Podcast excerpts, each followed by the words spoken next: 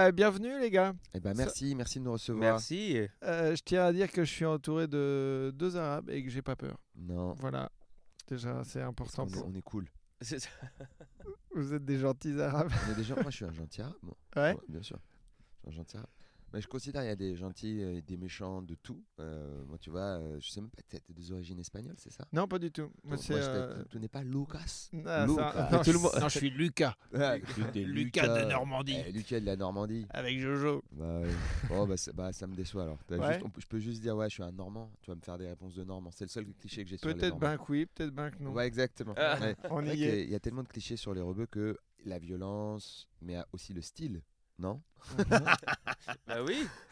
Euh, Que je pense qu'on pourrait faire 25 minutes euh, à essayer de désamorcer tout ça, mais c'est mort. On est en France, gars. Donc euh, on va pas pouvoir désamorcer comme tout ça. ça. Euh, oui, donc je, bah, je vous ai dit que j'étais avec euh, deux Arabes, mais lesquels vous les avez peut-être reconnus. Il y a Yassine Bellous et Warin Ishen qui sont là. Et on va principalement parler du fait de, bah, de, de jouer à l'étranger, parce que c'est Ouais. deux grands voyageurs. Euh, déjà, avant de commencer, vous vous connaissez bien ou pas?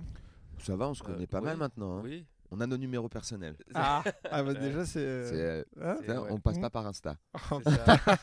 ah oui, il y a des étapes comme Il y ça. a des étapes dans la C'est d'abord le absolument, Messenger, après le absolument. Insta et après le, ouais, le numéro de Si téléphone. Wari m'appelle, je décroche. Ah ouais. Ah. Ouais. Ah ouais, carrément. Donc là, on est Cool. carrément au Ah stade euh, au-dessus. Putain. Pas- Non, mais tu sais, c'est dans ce nouveau monde. Tu sais, t'as plein, plein de messageries sur plein de- d'endroits. T'as les mails, t'as Facebook, t'as Insta, t'as tellement d'endroits où tu peux laisser des petits messages aux gens.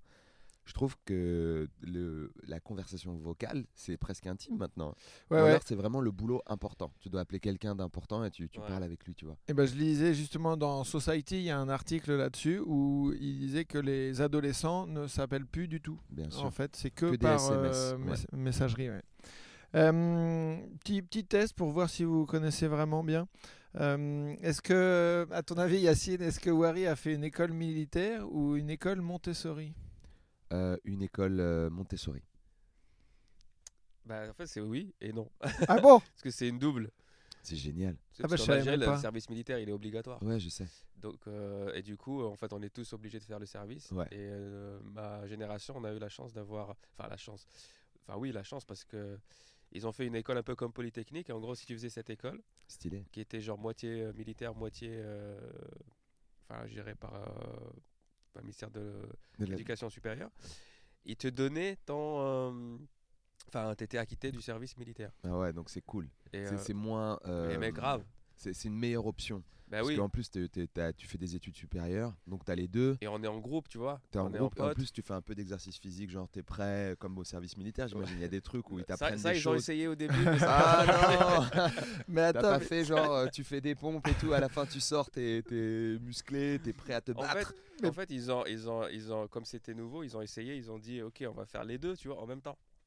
Donc on, on nous réveillait très tôt le matin, 6 heures du matin, genre pour faire, euh, tu sais, le bol d'air, courir, ouais, machin. ouais, Et au bout de- d'une semaine, euh, ils ont dit non. ils ont vu que ça, ça- mais, mais, mais en quoi c'est une école Montessori du coup?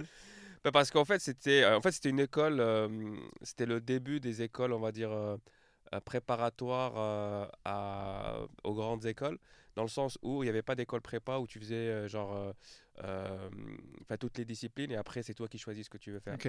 Et donc ça, c'était, euh, donc ils- en fait, ils ont dit, on va, on va essayer de tout leur donner, on va tout tester sur eux. Et après, s'ils veulent avoir une carrière militaire, bah, ils font une carrière militaire. S'ils veulent avoir une carrière de chercheur euh, scientifique, bah, ils vont faire ça. S'ils veulent faire une carrière de philosophe, ils font ça. Et en fait, c'était une sorte de. un gros, gros tronc commun de toutes les options possibles et imaginables. Ok. D'accord. Donc, c'est Euh, ça.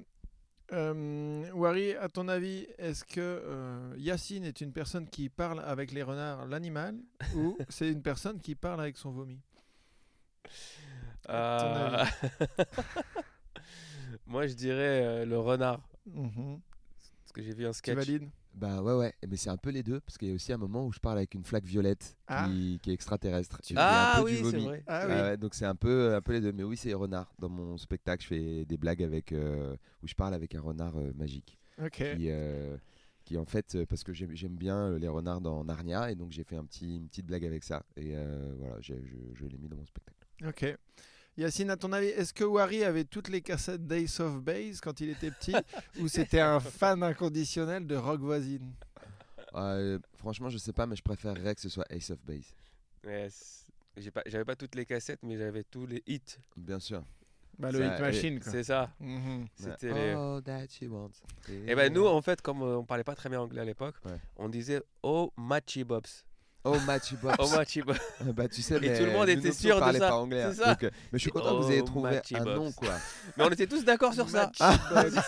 C'est ça qui est Vous marrant. étiez mis d'accord sur Matchy Box. Ah, t'as vu le Matchy Bobs Ouais. Oh, Matchy Bobs.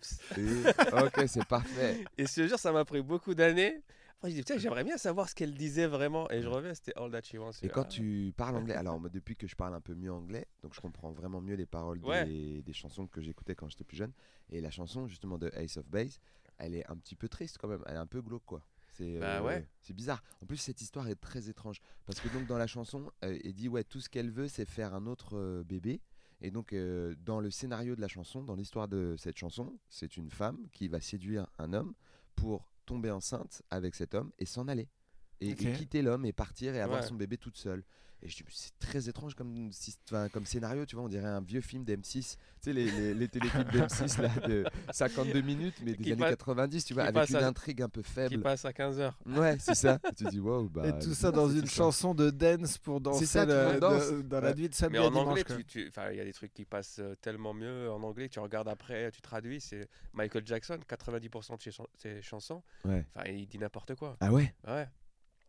Attention Oh. à ce que tu dis. Ah, et ouais. je- je- J'ai pas entré dans le. Euh, mais- Il y avait- il y avait des dos qui faisaient ça à un moment donné. Enfin, je sais plus qui faisait ça. Il y avait quelqu'un qui faisait ça sur scène.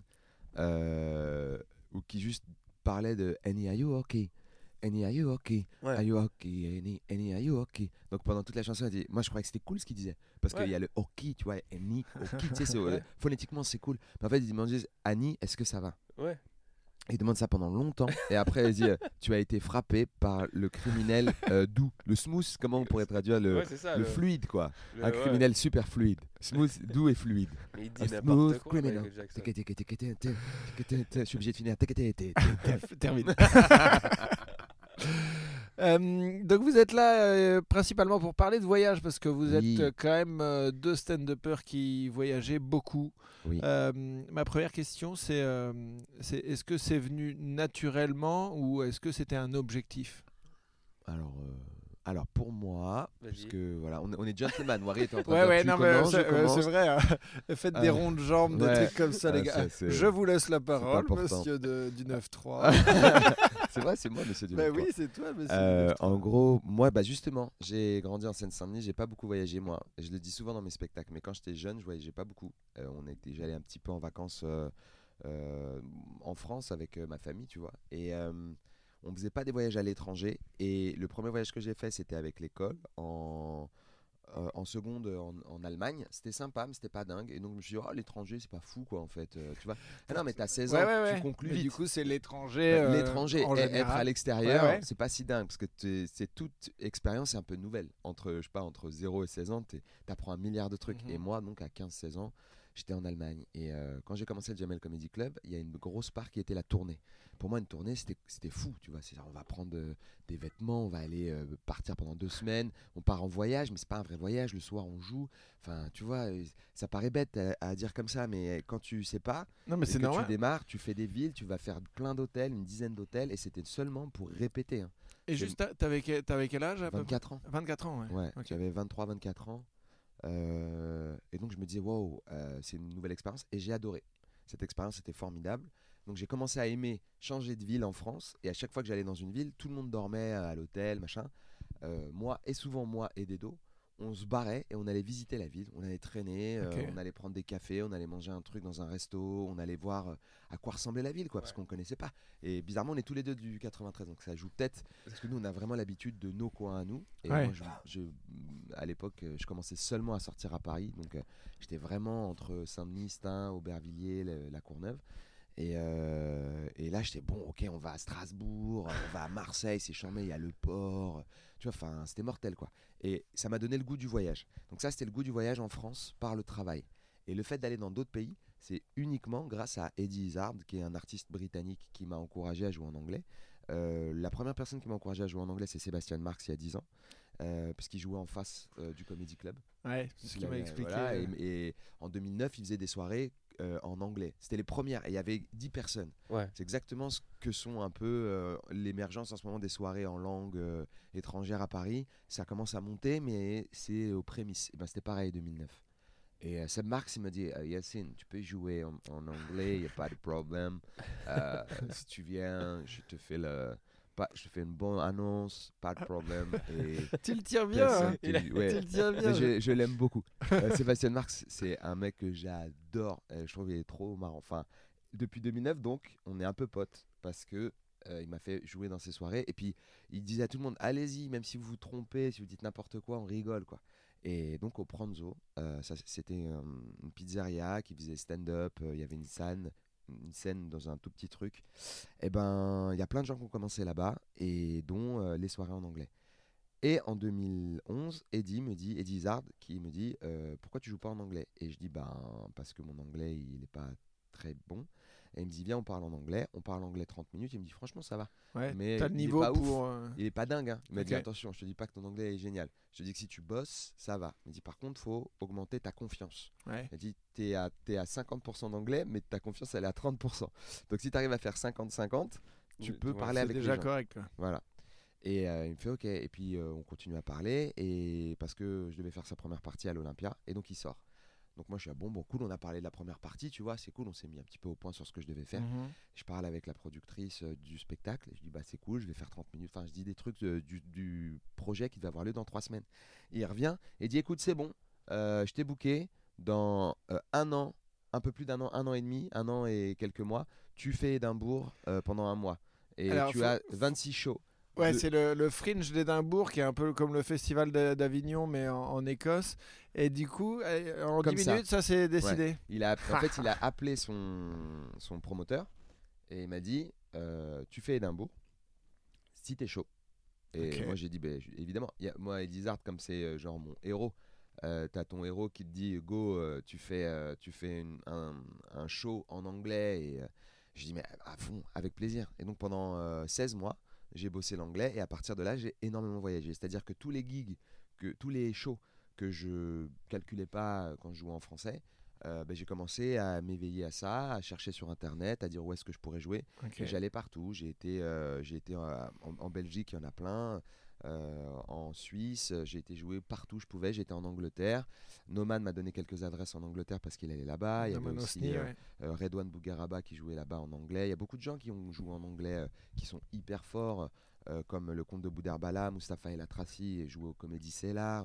Il a failli gagner, je crois, une Coupe du Monde de. Ouais, Enfin, à Los Angeles, un truc comme ça. Tu vois, il y avait plein de Français super talentueux qui jouaient bien avant moi, tu vois. Mais euh, moi, j'ai vraiment décidé de jouer pour euh, faire Édimbourg en 2014. Et en un an, j'ai créé un show de une heure en anglais, ce qui est vraiment euh, n'importe quoi avec le recul. Mhm. Parce que vraiment, j'allais partout. J'ai carrément presque laissé tomber ce que je faisais ici en France, quoi. Ok. D'accord, donc euh, l'envie de voyager par le, le Jamel Comedy Club et, euh, et transformé après, en stand-up international. Et le- l'envie d'avoir une heure bonne à Édimbourg s'est transformé en je vais aller partout. Ok. Et quand j'ai réussi à faire Édimbourg et que je me suis prouvé à moi-même que c'était possible de jouer une heure en anglais sans euh, tomber dans les pommes et avoir du succès. mais non, mais c'est hyper dur de tenir une heure dans une autre langue. Et j'ai eu du succès. Il y, a eu, il y a eu plein de gens et tout. J'ai fait des sold out et tout. Enfin, c'était grisant parce que c'était tellement difficile que je me suis dit putain, il va y avoir cinq personnes. Ok. Et j'avais dit à mon au stage manager, j'avais le régisseur en chef. Non, je suis même pas ça. C'est un mec qui ouvre la porte en fait. C'est même pas un régisseur. Il s'appelle le stage manager. On m'a dit va voir le stage manager et tu discutes avec lui. Et je lui dis écoute mec, euh, moi je sais pas ce qui va se passer. Dans ce- C'était dans un container de 50 places, Ok. dans un vrai container. Tu sais là où il y a les cartons. Et ben ils ont transformé ça en salle de spectacle. Dans un truc qui s'appelle le Plaisance Courtyard. C'est un nom qui est très joli. Mais euh, ouais, tu. Non, mais il y avait une belle cour parce que moi j'y étais l'année où tu as joué. J'ai Ah voulu, voulu venir te Ah, voir et en fait, euh, je suis arrivé 5 minutes après le début du spectacle et ils n'ont pas voulu euh, me laisser Ils rentrer. sont très stricts. Mais ouais, et, mais le, le c'était. T'as vu mon container blanc? Alors, euh, j'ai pas pu accéder. t'as pas pu J'étais accéder. j'étais dans le beer garden qui était devant, D'accord. tu vois, mais j'ai pas pu accéder. euh, j'ai pas vu la salle, tu vois. Mais euh, Bah en fait, é- Édimbourg, c'est des endroits très très beaux. Ça Ah, ressemble c'est à hyper Harry joli, Potter. C'est des châteaux. Et il y a quatre grosses euh, entités qui ont une sorte de, euh, euh, nombre de scènes genre euh, un- impossible à faire. Enfin, c'est comme Avignon, mais je crois que c'est plus encore. C'est-à-dire que tu as un grand terrain où tu as des châteaux ou des universités en pierre magnifiques de Harry Potter, et à l'intérieur, ils font des petits préfabriqués pour rajouter des scènes. T'as les migrants du spectacle. C'est ça. Donc en fait, en gros, tu es dans une situation qui est précaire mais acceptée parce que c'est des locaux qui sont là uniquement pour le festival et ils sont même chics parce qu'ils font partie de ces grandes cours euh, très reconnues. Ok. Donc euh, à l'intérieur de cette grande cour reconnue qui s'appelle le Plaisance Courtyard où il y a des salles incroyables, euh, très très belles, il y a des préfabriqués dont un container divisé en deux où il y avait deux salles dans cette container. c'est un container vraiment de, de, de port quoi, c'est le port du Havre. Ouais, ouais. Et ben, dans ce container, il y avait moi, avec 50 ans euh, britanniques, Ouais. des gens qui viennent de Anglophones, en tout cas, qui ont des bières dans des gobelets en plastique, et il fait 2000 degrés. Et moi, je disais Hi, my name is Yacine Bellous, I'm a French comedian. Et euh, ça a été une des plus belles expériences de ma vie. Et après ça, donc, j'ai fait une tournée internationale, Afrique du Sud, Japon. On, tout on ça. va y, on va y Pardon, revenir. hein, Non, j'essaie non, de- mais d'expliquer. ça marche avec plaisir. Mais euh, du coup, euh, toi, et Wari, est-ce que le- bah, l'envie de voyager, c'était euh, c'était naturel ou c'est euh, c'est pareil, c'est euh, c'est c'est une occasion qui a provoqué ça? Euh, bah, moi, je pense que c'est venu euh, progressivement. En fait, Euh, déjà, j'ai, euh, quand- à l'école, quand j'étais à l'école, en fait, j'ai souvent, on avait un parcours, genre, tu fais, euh, si tu fais cette école primaire, tu fais ce lycée, tu fais cette université. Enfin, en tout cas, c'était comme ça que c'était normalement tracé. Et moi, euh, j'ai, toujours changé. J'ai fait l'école primaire, après, j'ai pas fait le, euh, l'école élémentaire qui allait avec ça. Après, j'ai pas fait le lycée qui allait avec ça. Donc, ça a commencé au, au niveau de ma ville. Après, euh, je suis parti euh, dans une autre ville à, Alger. Après d'Alger, je suis parti euh, en France, après Canada. En fait, le parcours, euh, on va dire scolaire et euh, universitaire, était déjà. euh, Tu étais un peu prédestiné à bouger tout le temps. Quoi. ouais. Et après, avec le boulot je, je travaillais, je, je voyageais tout le temps. Donc, euh, je voyageais beaucoup avec le travail. Et, euh, et après, quand j'ai changé à, à l'humour, c'était naturel. En fait, c'est juste que j'avais des contacts partout. C'était plus facile de revenir à des endroits. Et, et j'avais aussi commencé à, à regarder où je pouvais jouer et tout. Et du coup, euh, enfin, ça se fait naturellement. Toi, tu as, as commencé au Québec, c'est ça? J'ai commencé à Montréal, ouais. Ouais. Ouais. J'avais, en fait, je suis allé une première fois à Montréal pour mes études et ça m'avait plu. Et je suis revenu une deuxième fois quand j'ai tout quitté pour euh, me lancer là-bas dans, dans un truc artistique. euh, j'ai, j'ai fait euh, une école de cinéma et à côté, je commençais à faire des scènes. euh, et euh, j'ai commencé principalement euh, anglais-français parce que comme c'est une ville euh, euh, bilingue. Et Ouais. euh, Bah oui, de- tous les, enfin, à Montréal, tu peux jouer euh, facilement en anglais et en français tous les soirs. Quoi. Et j'avais plus de facilité à jouer en anglais qu'en français parce qu'en anglais, en fait, ils, ils étaient vraiment en, en mode open mic. Tu viens, tu t'inscris, tu joues.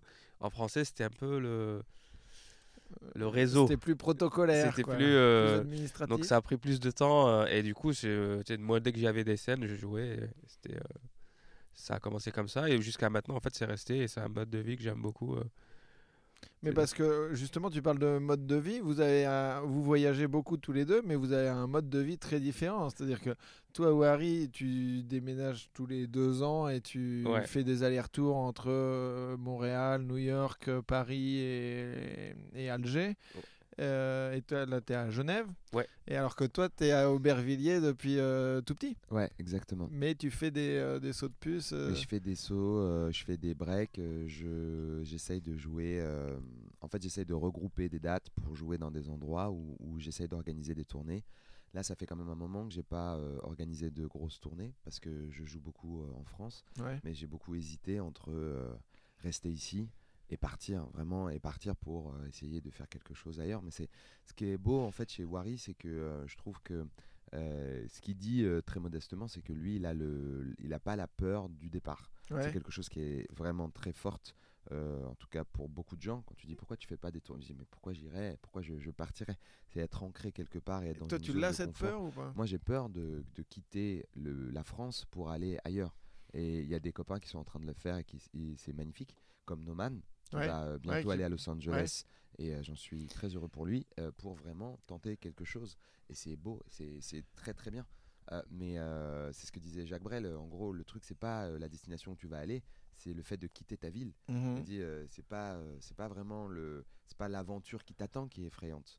C'est plus euh, C'est ce que le, tu le laisses, fait quoi. de laisser des choses derrière toi et de, de laisser une zone que tu connais par cœur, une zone de confort. Et parce que toi, tu t'es posé cette question de partir aux États-Unis ou en Angleterre ouais. Absolument. Parce que euh, là-bas, euh, j'ai trouvé un autre accueil euh, avec le type d'humour que je fais Ok. qui est de, que celui que je recevais à l'époque, en tout cas en France. Les choses sont en train de changer énormément en ce moment. Ouais. Mais là-bas, j'ai reçu un autre accueil. Je, je veux dire, euh, ils ont une autre façon de voir les choses parce que le stand-up et la culture des comédie clubs, etc., est plus ancienne. Donc, ils n'ont pas la même vision. Ça ne veut pas dire qu'il y a mieux et moins bien. Il n'y a pas de comparaison entre les deux à faire. Mais en tout cas, il y a, on va dire, un, un temps d'apprentissage de comment on organise des spectacles, etc., que la France est en train de faire là parce qu'il y a des comédie clubs qui ouvrent, Ouais, ouais. parce que les gens se disent plus que le stand-up c'est quelque chose forcément de communautaire. On est plus ouvert. Mhm. Euh, mais il a fallu du temps. Et ben là-bas, ce temps-là, il avait bien passé. Au moment où j'arrive, ils étaient déjà loin Ouais, derrière cette étape. Mais du coup, est-ce que, est que ça correspond aussi à, à t'as un univers euh, absurde Ouais. qui part dans l'imaginaire Et vrai. ça, c'est plus anglo-saxon ou, ou pas? Je pense qu'ils ont une prédilection à ça. Ouais. Euh, effectivement, ça marche beaucoup, mais je pense pas qu'il y ait un peuple qui est, euh, qui est- dont c'est normal que ce soit ça. En fait, je pense qu'en France, on l'a parce que bizarrement, euh, souvent après les spectacles, quand les gens arrivent ou aiment bien Mhm. ce que je fais ou arrivent à rentrer dedans au début ils étaient pas chauds et qui rentrent dedans après ils disent ah oui c'est comme délirer entre potes en fait et partir loin quand on est avec des amis et qu'on dit n'importe quoi euh, pendant euh, je sais pas trois quarts d'heure parce que euh, je sais pas on a fait une bonne soirée quoi et je dis oui oui oui c'est totalement ça il y a pas et je sais pas pourquoi les gens en France se mettent dans un certain mode quand ils rentrent dans une salle de, de spectacle et en Angleterre ou alors dans les pays où ils ont beaucoup plus de culture, comme ils savent qu'il y a plein de genres différents de comédie ou plein d'humour Ouais. très très très variés, ils sont curieux, ils sont plus curieux. Alors que j'ai l'impression qu'en France, il y a une certaine euh, forme de respect, mais ce respect, il, il est un peu, euh, il, il, il, il est un- il rouille euh, Il est un peu sacralisé. Voilà, quoi. il sacralise, il dit bon, il y a un gros respect de ça, on va aller voir ça, donc comme c'est ça, on s'attend à un certain genre. Ça met de- dans des cases, quoi. Oui, je Bah, pense que ça vient du théâtre, ça. Ouais, le théâtre, la comédie française. La comédie enfin, française, ça met la pression sur les spectateurs et ils se disent bon, euh, quand même, c'est un peu sérieux. Tu vois, Ouais, tu vois ce que je veux dire? Ok. Il y a, y a- il y a plus cette décontraction-là dans, T'as le- dans Ben, les pays Ils anglo-saxons. ont la culture du cabaret. Oh, voilà ça là. Pas. C'est quoi Bah, ça Bah, c'est les sept coups. Ah oui, oui, euh, Les d'accord. trois coups, pardon. Ouais, les ouais, trois Là, coups. ça- trois coups. Ça veut dire que tu, déjà, ça veut dire, bah, c'est bon. Là, Voilà. euh, Là, il va se passer quelque chose quelque chose. d'important. quoi. Ouais, Nous, on a la culture du théâtre. Et cette culture, elle est apprise et on, on est, euh, comment dirais-je, humilié dès l'école parce qu'on te fait réciter des trucs que tu comprends pas. Ouais. On dit que si tu les comprends pas, ça veut dire que aïe, aïe, aïe, tu comprends pas con. Molière. Mhm. qui est quand même le gars qu'il faut comprendre et euh, t'es mal à l'aise en plus si t'es d'une culture où bon voilà Molière c'était pas dans les conversations à table et t'étais pas forcément dans des sorties familiales où tu vas voir Molière si on te dit à l'école c'est Molière c'est important euh, Victor Hugo toutes ces toutes ces choses qui sont effectivement très importantes font partie de notre culture et c'est super beau mais je trouve qu'on les apprend avec une sacrée pression Ouais, ouais, alors ouais. que en Angleterre et que donc le théâtre c'est ça et donc quand tu vas voir un comique dans un théâtre tu fais Oh, c'est du théâtre et, Mhm. euh, et au- en Angleterre et aux États-Unis ils ont la culture du cabaret en fait c'est genre t'as un mec qui servait de l'alcool le, mais on m'a dit à Édimbourg hein. Édimbourg on m'a dit écoute il y a un truc le premier truc que m'a dit le promoteur le gars qui organisait dit la chose importante à comprendre et ce gars est une personne sérieuse carrée il organise très bien les choses il me dit écoute mec pour que tu comprennes c'est pas ta culture en France euh, la comédie ici est basée autour des bars et dit le plus important ici c'est les bars il y a des bars et, Et autour après, il y a des animations. quoi. exact Ouais, ouais, dit c'est les gens le premier truc qu'ils vont faire c'est prendre boire, une bière et après ils vont au box office pour acheter des tickets Ok. et imagine demain il y a plus de bière il y a plus de show On ferme le film. Rideau, rentrez chez vous, le, les gars. le truc, tu vois. Et il me le disait en rigolant et tout, tu vois, il me disait pour me faire rire. Mais c'est très important de comprendre ça culturellement. C'est on se regroupe dans des endroits que tu boives ou pas, que voilà. Mais en gros, on se regroupe, on se tient chaud. Euh, il caille, il pleut, je sais pas quoi. Allez, on va rigoler. Alors qu'en France, c'est euh, on est une élite, on se donne rendez-vous là. euh, le théâtre, c'est beau. euh, c'est- le, le verbe est important. Et nous, on part de ça pour aller vers le stand-up, alors qu'eux, ils parlent du cabaret pour aller vers le stand-up. Ouais, ok. Le chemin est plus rapide, quoi. Et, euh, et c'est c'est quoi la, la part de voyage ou d'anecdotes dans votre spectacle, du coup? Est-ce que ça... bah, moi, euh, le spectacle s'appelle Nomade 2.0, donc c'est que ça. ça écrit. C'est mais en fait c'était euh, c'est- je cherchais pas à écrire un truc sur le voyage, c'est juste que tu parles généralement de ce qui te- ce qui t'arrive et il y avait beaucoup d'anecdotes euh, euh, voilà, de voyage, de- d'avion, de- d'aéroport, de, de, de comment tu vois la ville. En fait, là, par exemple, euh, je parlais de Paris, que j'aime beaucoup Paris, mais Paris, en fait, j'ai une expérience avec Paris qui est très intéressante parce que je suis pas là tout le temps. En fait, à chaque fois, euh, Paris me manque, je reviens et tu sais, je revois certaines choses. Et du coup, c'est- même ça, c'est un regard différent que euh, quand j'étais tout le temps dans un endroit et, euh, en fait, tu, tu, vis, tu le vois pas de la même façon. Et, et du coup, je fais beaucoup de comparaisons avec d'autres villes. Ça me permet de, de, de dire, tiens, bah, ça. Par exemple, j'ai remarqué que euh, en France, le- bah, les Français, ils ont cette culture de critique, Mhm. mais qui est cool. Tu vois, c'est que en fait, on n'est jamais content. Mais après, quand tu vas à l'étranger, tu réalises que en fait, la France, c'est cool quand même. Bah oui. Et, et tu dis, euh, putain, mais euh, t'as envie de dire aux gens, mais sortez un peu pour voir que franchement, c'est cool ce qu'il y a et arrêtez de vous La plaindre. chance qu'on a, quoi. Ouais, et tous les Ouais, expats absolument. français, tu les vois, ils sont. euh, Non, la France, euh, ouais, je suis d'accord avec Wari sur ça. Moi, quand je, quand je suis à l'étranger, euh, je suis face à des difficultés qui n'ont rien à voir avec celles que j'affronte en France et quand je reviens ici. Euh, alors, euh, bon, moi, tu sais, j'ai la réputation de monsieur gentil, donc, mais, mais j'essaie de positiver tout le temps les trucs, tu vois, en Ouais, disant, ouais. mais vous vous rendez pas compte, surtout depuis que j'étais en Angleterre, que j'ai vu comment les, les, les humoristes, justement, même à Édimbourg, il y a des gens qui ont des talents mais incroyables, mais ils ont tous deux, trois boulots minimum Ouais, ne peuvent pas vivre de, de, de ça. Et en France, avec déjà, on a, on a beaucoup de chance, même dans le underground, Ouais. même les jeunes artistes qui commencent. C'est normal de se plaindre parce que bon, ben, tout le monde a des frustrations et il faut les sortir, tes frustrations, il faut en parler. Mais c'est pas, je trouve ça dommage de pas réaliser à quel point c'est facile aujourd'hui. Euh, si on se bagarre un peu, évidemment. Oui, hein, oui, je- oui. je dis Enfin, pas, euh, voilà, bagarre dans le sens de bosser, quoi. de- bosser, ouais. bosser, se renseigner, euh, avoir de l'ambition, euh, bon, ambition positive. ouais, ouais. Il y a, il y a quand même plein de soirées, il y a des- un système de chapeau qu'il n'y avait même pas à mon époque. Et en Angleterre, il n'y a pas ça. hein. Il n'y a pas ça. C'est-à-dire que dans les endroits que les gens admirent, comme les États-Unis, Londres et tout, c'est saturé de, de stand-up.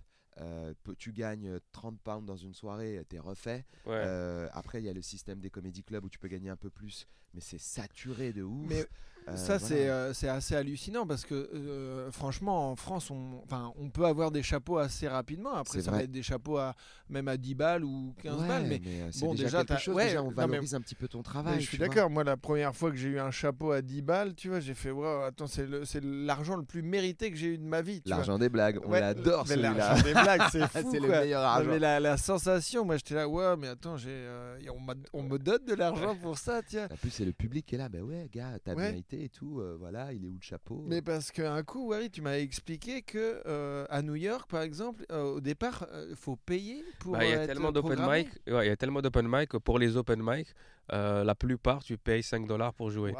Donc ouais. tu arrives, parfois tu payes 5 dollars plus les consos, et en fait tu joues devant des, euh, des, des comiques, hein, c'est même pas genre tu joues euh, comme nous dans, devant Absolument. un public.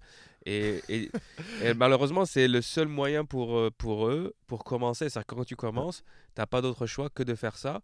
Après il y en a qui organisent leur propre soirée, mais c'est compliqué. Mais quand tu arrives aujourd'hui euh, à New York, tu vas chercher des open mic, bah, pour t'inscrire il faut que tu payes. Mais Putain, oui, c'est ça c'est connu et, euh, et c'est pour ça que je me dis qu'on a beaucoup de chance en France, surtout Ouais. notamment au niveau du euh, ce qu'ils appellent euh, en anglais le stage time. Donc en fait, eux pour eux c'est hyper important combien de temps tu passes sur scène. Ouais. Or en France, il me semble, et je sais pas si vous êtes d'accord avec moi, mais si on te dit il fait 5 minutes et que finalement tu fais allez 7-8 minutes, c'est rare que le présentateur il vienne te voir pour te dire t'as déconné, Ouais, t'es pas pro, pourquoi tu fais ça, tu te fous de ma gueule, tu respectes pas les autres. Il y en a quelques-uns, mais c'est vrai que bon. C'est même- assez rare, Ouais, je trouve. Imaginons, tu vas faire vrai. 7. Allez, tu dépasses même de 1 minute 30. En- quand j'étais en Angleterre, je me suis acheté une montre vibrante. Euh, Wari à la Que tu m'as conseillé. Ouais, et- ouais, moi je me mets un, Un- un un- minuteur un dans la poche euh, en vibreur. vibreur, ouais. Bah voilà. Et ben je savais pas qu'on pouvait faire ça. Bah, Oui. Je vais le faire. Bah si, mais ben, moi je fais toujours ça, je, je mets mon... Après, un- ça sonne, non? Euh, mais Euh, non, bah du coup tu euh, t'enlèves le, t'enlèves le son, tu le mets en vibreur et... Ah, je euh, vais trop le Et faire. oui, c'est- bah, c'était Haroun qui m'avait euh, filé ce conseil euh, quand on avait fait le truc à vélo. Et en fait, c'est hyper bien parce que du coup, tu sais que moi, je mets, si je dois faire euh, 25 minutes en festival, je mets 23 et je sais qu'il me reste bientôt, ouais. ouais, deux minutes et je fais une, euh, une conclusion punch et puis je pars sur un. Bah, un cette, truc euh, efficace, quoi. Cette méthode-là est parfaite et donc euh, on l'utilisait aussi, mais c'est avec une petite montre au poignet. Ok. C'est Luke Thompson, euh, qui est un humoriste qui fait beaucoup de spectacles avec Sébastien Marx, qui est hilarant, qui, est- qui habite en France maintenant, qui m'a donné cette look, euh, qui est un podcast aussi très sympa euh, sur l'anglais. qui m'a donné ce, ce- ce- ce- cette astuce. Si je parle de ça, c'est parce qu'en Angleterre, si vraiment tu dépasses d'une minute, Tu te fais mais tu te fais mais dégommer. Ouais. C'est vrai. Tu- mais c'est pas c'est pas un reproche, c'est du dégommage parce que c'est un manque de, respect, respect, ouais. mais de ouf. T'as craché sur l'arène. C'est euh, les gars ils sont mais non mais, Mais parce que c'est tellement important pour eux. C'est tellement important parce qu'ils ont des jobs à côté. Ils viennent, ils bossent comme des oufs. Ils, ils ont 5 minutes. Ces 5 minutes-là, il n'y a pas une seconde qui, qui n'est pas importante. Et je te jure, tu crois que j'exagère? Allez en Angleterre. Ouais. Allez Non, voir les mais je te plateaux. crois, mais Vous allez voir. c'est hallucinant. euh, Il y a un plateau qui s'appelle euh, au Cavendish Arms qui s'appelle Ouais. Virgin Comedy. Ouais. Ils sont complets. C'est- Là, tu as, 5 minutes. Non, tu as 6 minutes. Où ça à Londres? Ouais, c'est à Londres. Tu as 6 minutes sur scène. Ok, Ok. Euh, Ces 6 minutes-là, faut t'inscrire 2-3 mois à l'avance. Tu reçois un mail maintenant. C'est juste un mail. hein. C'est Ouais, booké en 24 heures. Ouais. Et tous les shows du mois. hein. Et ils ont plein de shows. Euh, Il y a je sais pas combien. Je sais pas. Il y a- il y, a 20 comiques par soirée. Ouais. T'attends 2 heures. T'es tiré au chapeau ton nom. Quand tu es tiré, Et tu Euh, dois ramener deux personnes. tu dois ramener deux personnes. Avant c'était une. Merde. Ok. Donc C'est deux C'est euh, une ouais, Non, c'est une une fois. ou deux. Ouais, moi, tu, moi, Tout toi, tu augmente, dois- les gars. Tout tout augmente. augmente. Mais Voilà. tu dois ramener une Ça personne. ouais. s'appelle un bringer. Ça veut dire que tu, tu, tu ramènes Ouais. des gens. Un rameneur en France, on dirait. Ouais. C'est une soirée ramenage. une soirée où tu, tu fais du Ramenage. Tu veux que je te ramène? Voilà, alors euh, je te dis, ben vas-y, je vais jouer Tristan. Tu veux pas être mon plus 1 Et toi, tu joues pas. hein. Ouais, et tu ouais. dis, bah vas-y, d'accord, euh, je suis ton plus 1. Et tu viens et tu viens avec un gars. Souvent, c'est un autre humoriste parce qu'il y a que qui comprennent ce Ouais, genre de délire. Tu dis, bah vas-y, je t'accompagne, t'es un jeune humoriste débutant, ok, moi aussi, je t'aide. Tu viens, t'accompagnes ton poteau, ton poteau il est appelé sur scène, il sait pas quand, hein, ça veut dire que t'es en stress. Il n'y a pas de line-up, il n'y a pas euh, la liste, euh, t'es après bidule, t'as le temps de te T'es- préparer, tu vas boire un verre, je sais pas quoi. Non, non, non. T'es sur Putain. scène, garde à vous. Et maintenant, euh, Yacine Bellous, hop, tu montes sur scène, tu fais ton passage. Au bout de 5 minutes, comme t'as que 6 minutes, ma parole, là, je peux pas le faire, c'est un mime, imaginez les gens qui écoutent. Le présentateur de la soirée se met en extension, c'est-à-dire il met une jambe sur la scène, il la plie, ok, angle droit, il se met à côté droite et avec l'index, il te le montre face à ta gueule. T'as un, une minute, il fait un avec Mais l'index. il reste à côté de toi. Non, non, il fait juste un salut, une minute, et il repart dans les loges. et ça, ça veut dire dans une minute, c'est mort. Si tu es au milieu d'un petit morceau de Il te blague, coupe. il le coupe et il y a un, Putain. un- un index face à ta face. Et il s'en va après. Et je te jure que Non, ça, pour eux, c'est classique. C'est pas euh, horrible. Mais en c'est fait, pas, C'est pas c'est- censé arriver à, dépasser en fait. Si tu dépasses, c'est que c'est. euh, D'ailleurs, quand tu arrives, quand tu es étranger, que tu arrives, ils te le disent plusieurs fois. Même à New York, tu arrives, ils te disent five. Ok? tight five. Tight five. Tight five. You get the light at four. Serré, quoi. Serré Ah. et, et bon, quoi. Sois bon. Euh, raconte pas ta life. un c'est bon un bon 4,30 plutôt qu'un. Et le pire- 50, oui, mais le pire- 4,30, hein, Ouais. oui, oui. Mais Ouais. le pire, c'est que même si tu fais, même si tu exploses la salle, imaginons tu fais 5 minutes, la salle, tu as standing ovation, tu rajoutes une minute, mais le mec, il va te dégommer pareil. Je te jure, parce que pour eux, c'est pas le fait que tu Ouais, es que marché tu et que pas. tu cartonnes et que du coup tu as plus de temps ou que tu es bidé. C'est en fait quand tu prends une minute, c'est tu prends une minute de quelqu'un d'autre qui Absolument. galère depuis deux mois à trouver. Ses- Et donc c'est ça qui est problématique. C'est pas juste le fait de dire tiens ça marche bien, t'as vu, j'ai bien marché, ça va une minute. Ils sont vraiment le mec, je t'ai donné 5 minutes.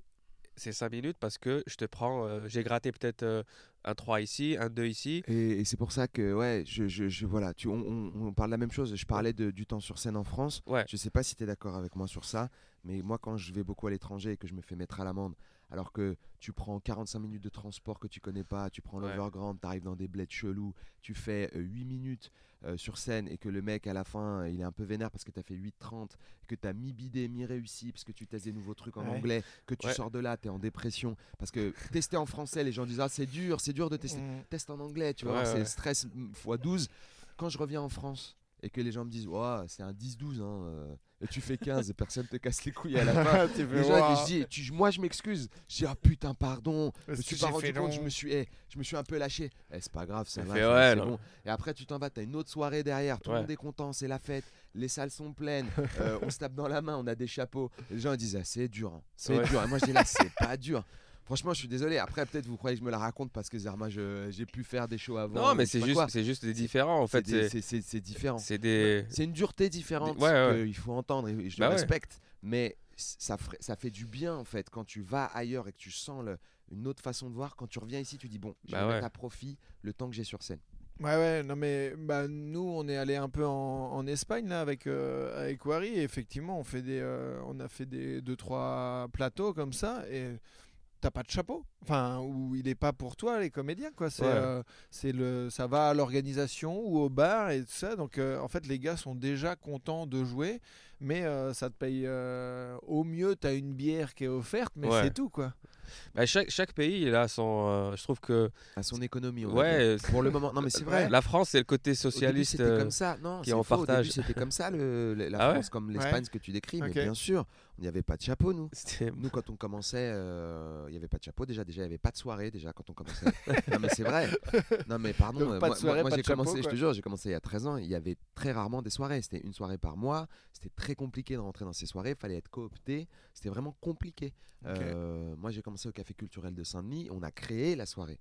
Et c'est pour ça que j'ai pas eu peur de créer première fois. Enfin, on a eu peur de le faire. Le concept, ça fait super peur. Mais c'est chouette d'essayer de se dire on crée un truc, on va voir si ça marche. Comme toi avec le Mokiri. euh, ouais, Tu vois, comme toi avec tes soirées que tu fais, tu en as fait plusieurs. Je veux dire, euh, il n'y en avait pas des soirées. Donc là, voir autant de choses qui se déroulent maintenant, c'est pour ça que je dis que c'est chouette. Je, jamais je je vais pas dire que les jeunes artistes qui débutent et qui disent c'est dur ont tort de dire c'est dur. Mhm. C'est normal. Avec Non, euh, de, il, faut, il faut voir la difficulté, mais quand même, il y a une évolution qui est plutôt positive en France. Euh, à une époque, pas de chapeau. Aujourd'hui, des chapeaux. Le Pranzo où tout le monde a commencé. Nous, on nous offrait une pizza et une boisson. C'était ça le chapeau. Ouais, mais, pour moi, c'est- surtout le fait de pouvoir euh, jouer plusieurs fois. Et euh, quand, tu parlais du stage time, c'est genre euh, quand, tu es à l'étranger. Bah, là, par exemple, on était à Berlin. on était à Berlin, on a joué à Berlin. Et eux, ils ont un problème. Enfin, ils ont un, un truc très intéressant c'est que leurs open mic, ils sont blindés. Ils refusent des gens euh, à, à un open mic. En- en public, ou public. de- En public, en, public, pas en, stand-up humo- en- Ouais. en public. Ils ont pas beaucoup d'humoristes en anglais. Et du coup, euh, et du coup, ils ont le problème inverse, c'est qu'ils ont beaucoup de gens qui, qui veulent voir des spectacles. Et j'ai fait un open mic, j'arrive, il- c'était vraiment blindé de chez blindé où les gens revenaient, ils disaient non non, on peut pas vous recevoir. C'était en anglais le jeudi là? Le, ouais, en anglais Ouais. le jeudi. Et tout de suite après, je fais un autre. Et, et on me dit mais, mais, mais ça, les soirées comme ça, il y en a trois par, euh, par soir tous les jours. Et, C'est vrai. Moi, Et il du y coup, tu avais un chapeau Pardon. euh, alors normalement, tu as un chapeau, mais comme moi, j'étais annoncé dernière minute. Ouais, d'accord. euh, T'étais en plus, quoi. Voilà, j'ai Ok. j'ai pas pris, mais normalement, tu as un chapeau. Mais, mais en fait, le truc, c'est que tu compares ça avec euh, New York où euh, c'est même pas la question Ah de ouais. chapeau. Le chapeau, tu, tu, tu penses même pas. Ouais. Mais tu veux juste dire, loin, tu veux dire, écoute, je veux juste jouer. Est-ce que c'est possible d'avoir devant, devant des gens normaux, pas des c'est ça qui m'a retenu de ne pas aller à New York. C'est ça. Moi, je pouvais, j'a- j'avais vraiment envie de, d'y aller. Et en fait, y aller pour te faire mettre à l'amende par des Américains pendant un long moment, parce que finalement, pour essayer de, travailler ton matos et tout, faut vraiment jouer beaucoup. Euh, L'Angleterre, euh, j'ai adoré y aller et tout, mais même en y allant et en, en ayant un bon niveau et en étant un peu coopté dans un sens, Ouais. parce que euh, c'est quand même Eddie Izzard Eddie est ouais. là-bas, tu vois. Donc euh, si tu dis ouais, c'est lui qui m'a proposé de faire Édimbourg, je l'ai fait. Il y a des journaux qui ont écrit des, critiques sur moi qui étaient positives. Mhm. Donc il n'y a pas que un mec sympa qui m'a dit de venir, genre un artiste connu et qui a dit ouais lui il est bien et en fait il est claqué. Quand tu joues sur scène et que tu tonnes car, j'arrivais à faire des bons shows. Donc même avec ça, c'est dur. Ouais. Donc même, même avec tout le truc de j'ai fait 10 ans de carrière en France, ça va, je sais tenir un micro, je sais m'en sortir. Même avec ça, c'est dur. On m'a dit les Anglais, alors que c'est dur, m'ont dit non, New York c'est pire. tu vois Mais New York, j'y jamais, mon gars. Tu vois, New moi, York, ça me fait penser à l'île, euh, en fait, dans, parce que j'ai- que des références de geek, mais dans Les Chevaliers du Zodiaque, il y a l'île de la mort où, euh, où le chevalier Phénix, il a appris euh, à, à se battre et tout. C'est genre la pire île du monde. Euh, en fait, c'est l'enfer, quoi. Et j'ai pas envie. En fait, ça me fait peur d'aller là-bas parce que tous les gens qui ont été là-bas, comme toi, comme plein de gens, m'ont dit, mais même les Anglais revenaient trop mat. Des Anglais Ouais. qui avaient du matos là-bas en Angleterre, qui jouaient régulièrement, qui étaient sold out, ils disaient, non, New York, c'est un autre game, c'est dur. En fait, le, le- le problème, c'est même pas le fait que ça soit dur de travailler. C'est-à-dire que si c'était dur de travailler, tu dis, mec, j'ai- j'ai passé deux ans à travailler comme un malade et, euh, et je gagne pas d'argent et je vais progresser, tu dis, c'est pas grave, ça fait partie du process. Mais en fait, le problème, c'est que en fait, t'as pas accès aux bonnes scènes qui te feront progresser. C'est-à-dire que si tu veux tester, que tu disais, tu as 5 minutes tight, si tu arrives à choper le 5 minutes tight devant un vrai public, tu es déjà le roi du monde.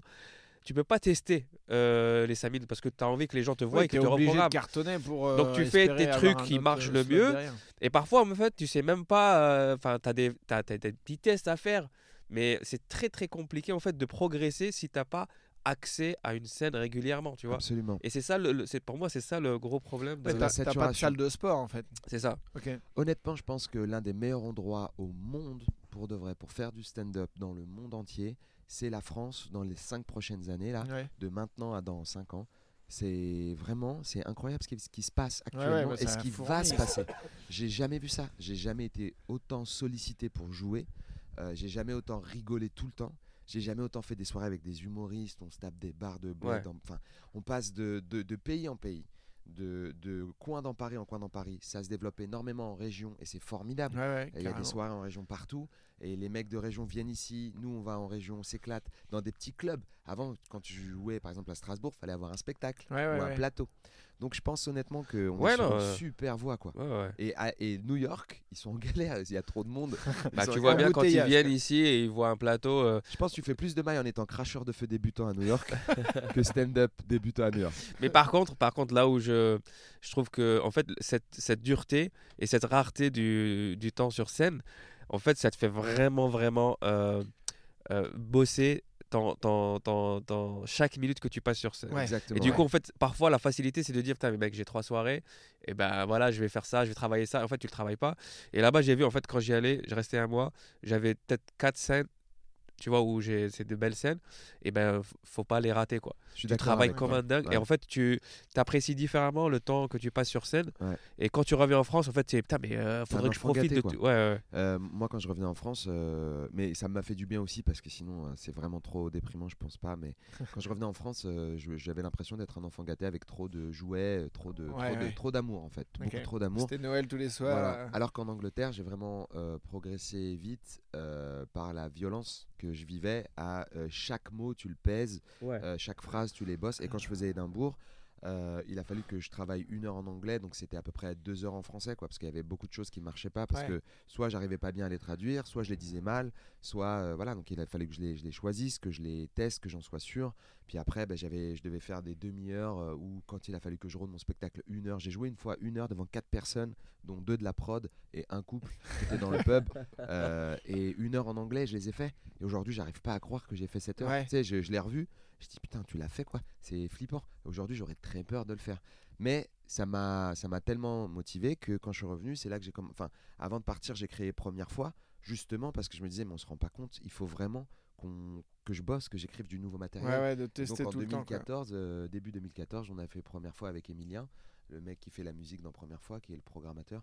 Et, et on était trop content de le faire. Et Première fois, juste, je précise, c'est Oui. une soirée euh, stand-up que tu organises où tu Ouais. invites des, des humoristes et pas que Si Euh, que non, il n'y a pas que des musiciens. Ouais, voilà. Ouais. Où euh, ils viennent euh, bah, jouer du matos pour la première fois Ouais, en nouveau. public. Donc c'est un, c'est un, un, un sketch qu'ils n'ont jamais joué ailleurs. C'est ça. C'est ça l'idée. hein. Et l'idée, c'est de, c'était justement pour euh, créer du matériel euh, tout neuf et on n'avait pas d'espace, on pouvait le faire de façon décomplexée. Mhm. Parce que sinon, la plupart des gens, ils, met- ils faisaient des sandwichs, tu vois, euh, ils appelaient ça sandwich à Ouais, la ouais, bah, c'est ça. Ça, Tu mets du euh, cire au voilà. début, tu euh, mets 2-3 tes minutes marrantes, une minute et demie, deux minutes de test, 2-3 minutes marrantes. Voilà, Et pour avec bien première fois, bien pour le- la première fois, on disait c'est 100% nouveau et c'était le concept.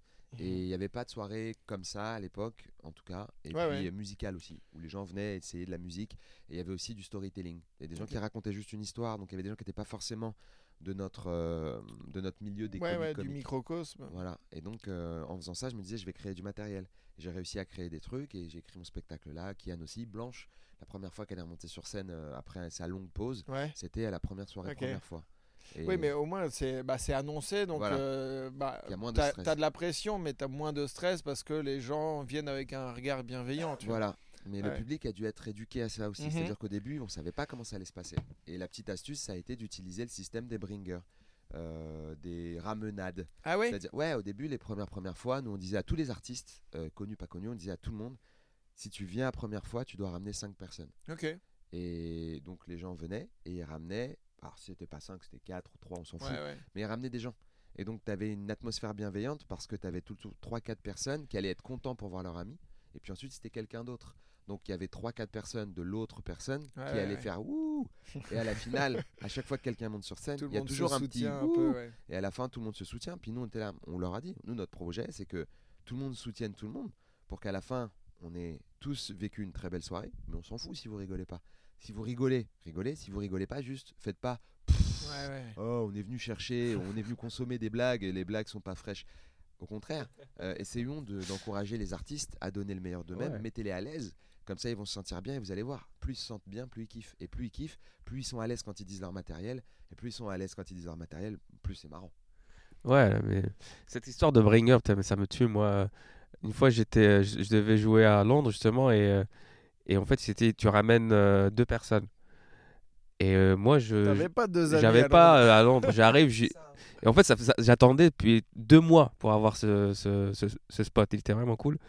Et, et j'arrive le jour J, je dis, ouais, voilà, c'est Wari. Il me dit, il me fait, ils sont où tes deux guests Je fais, euh, écoute, franchement, euh, j'ai vraiment cherché et j'ai pas trouvé parce que moi, j'habite pas ici.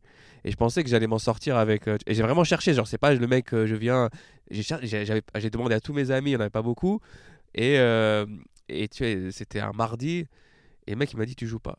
Et je fais, mec, je viens de France, je viens d'arriver, j'ai pas de contact. Franchement, vas-y. Enfin, il a dit, niette. Non, Non. putain.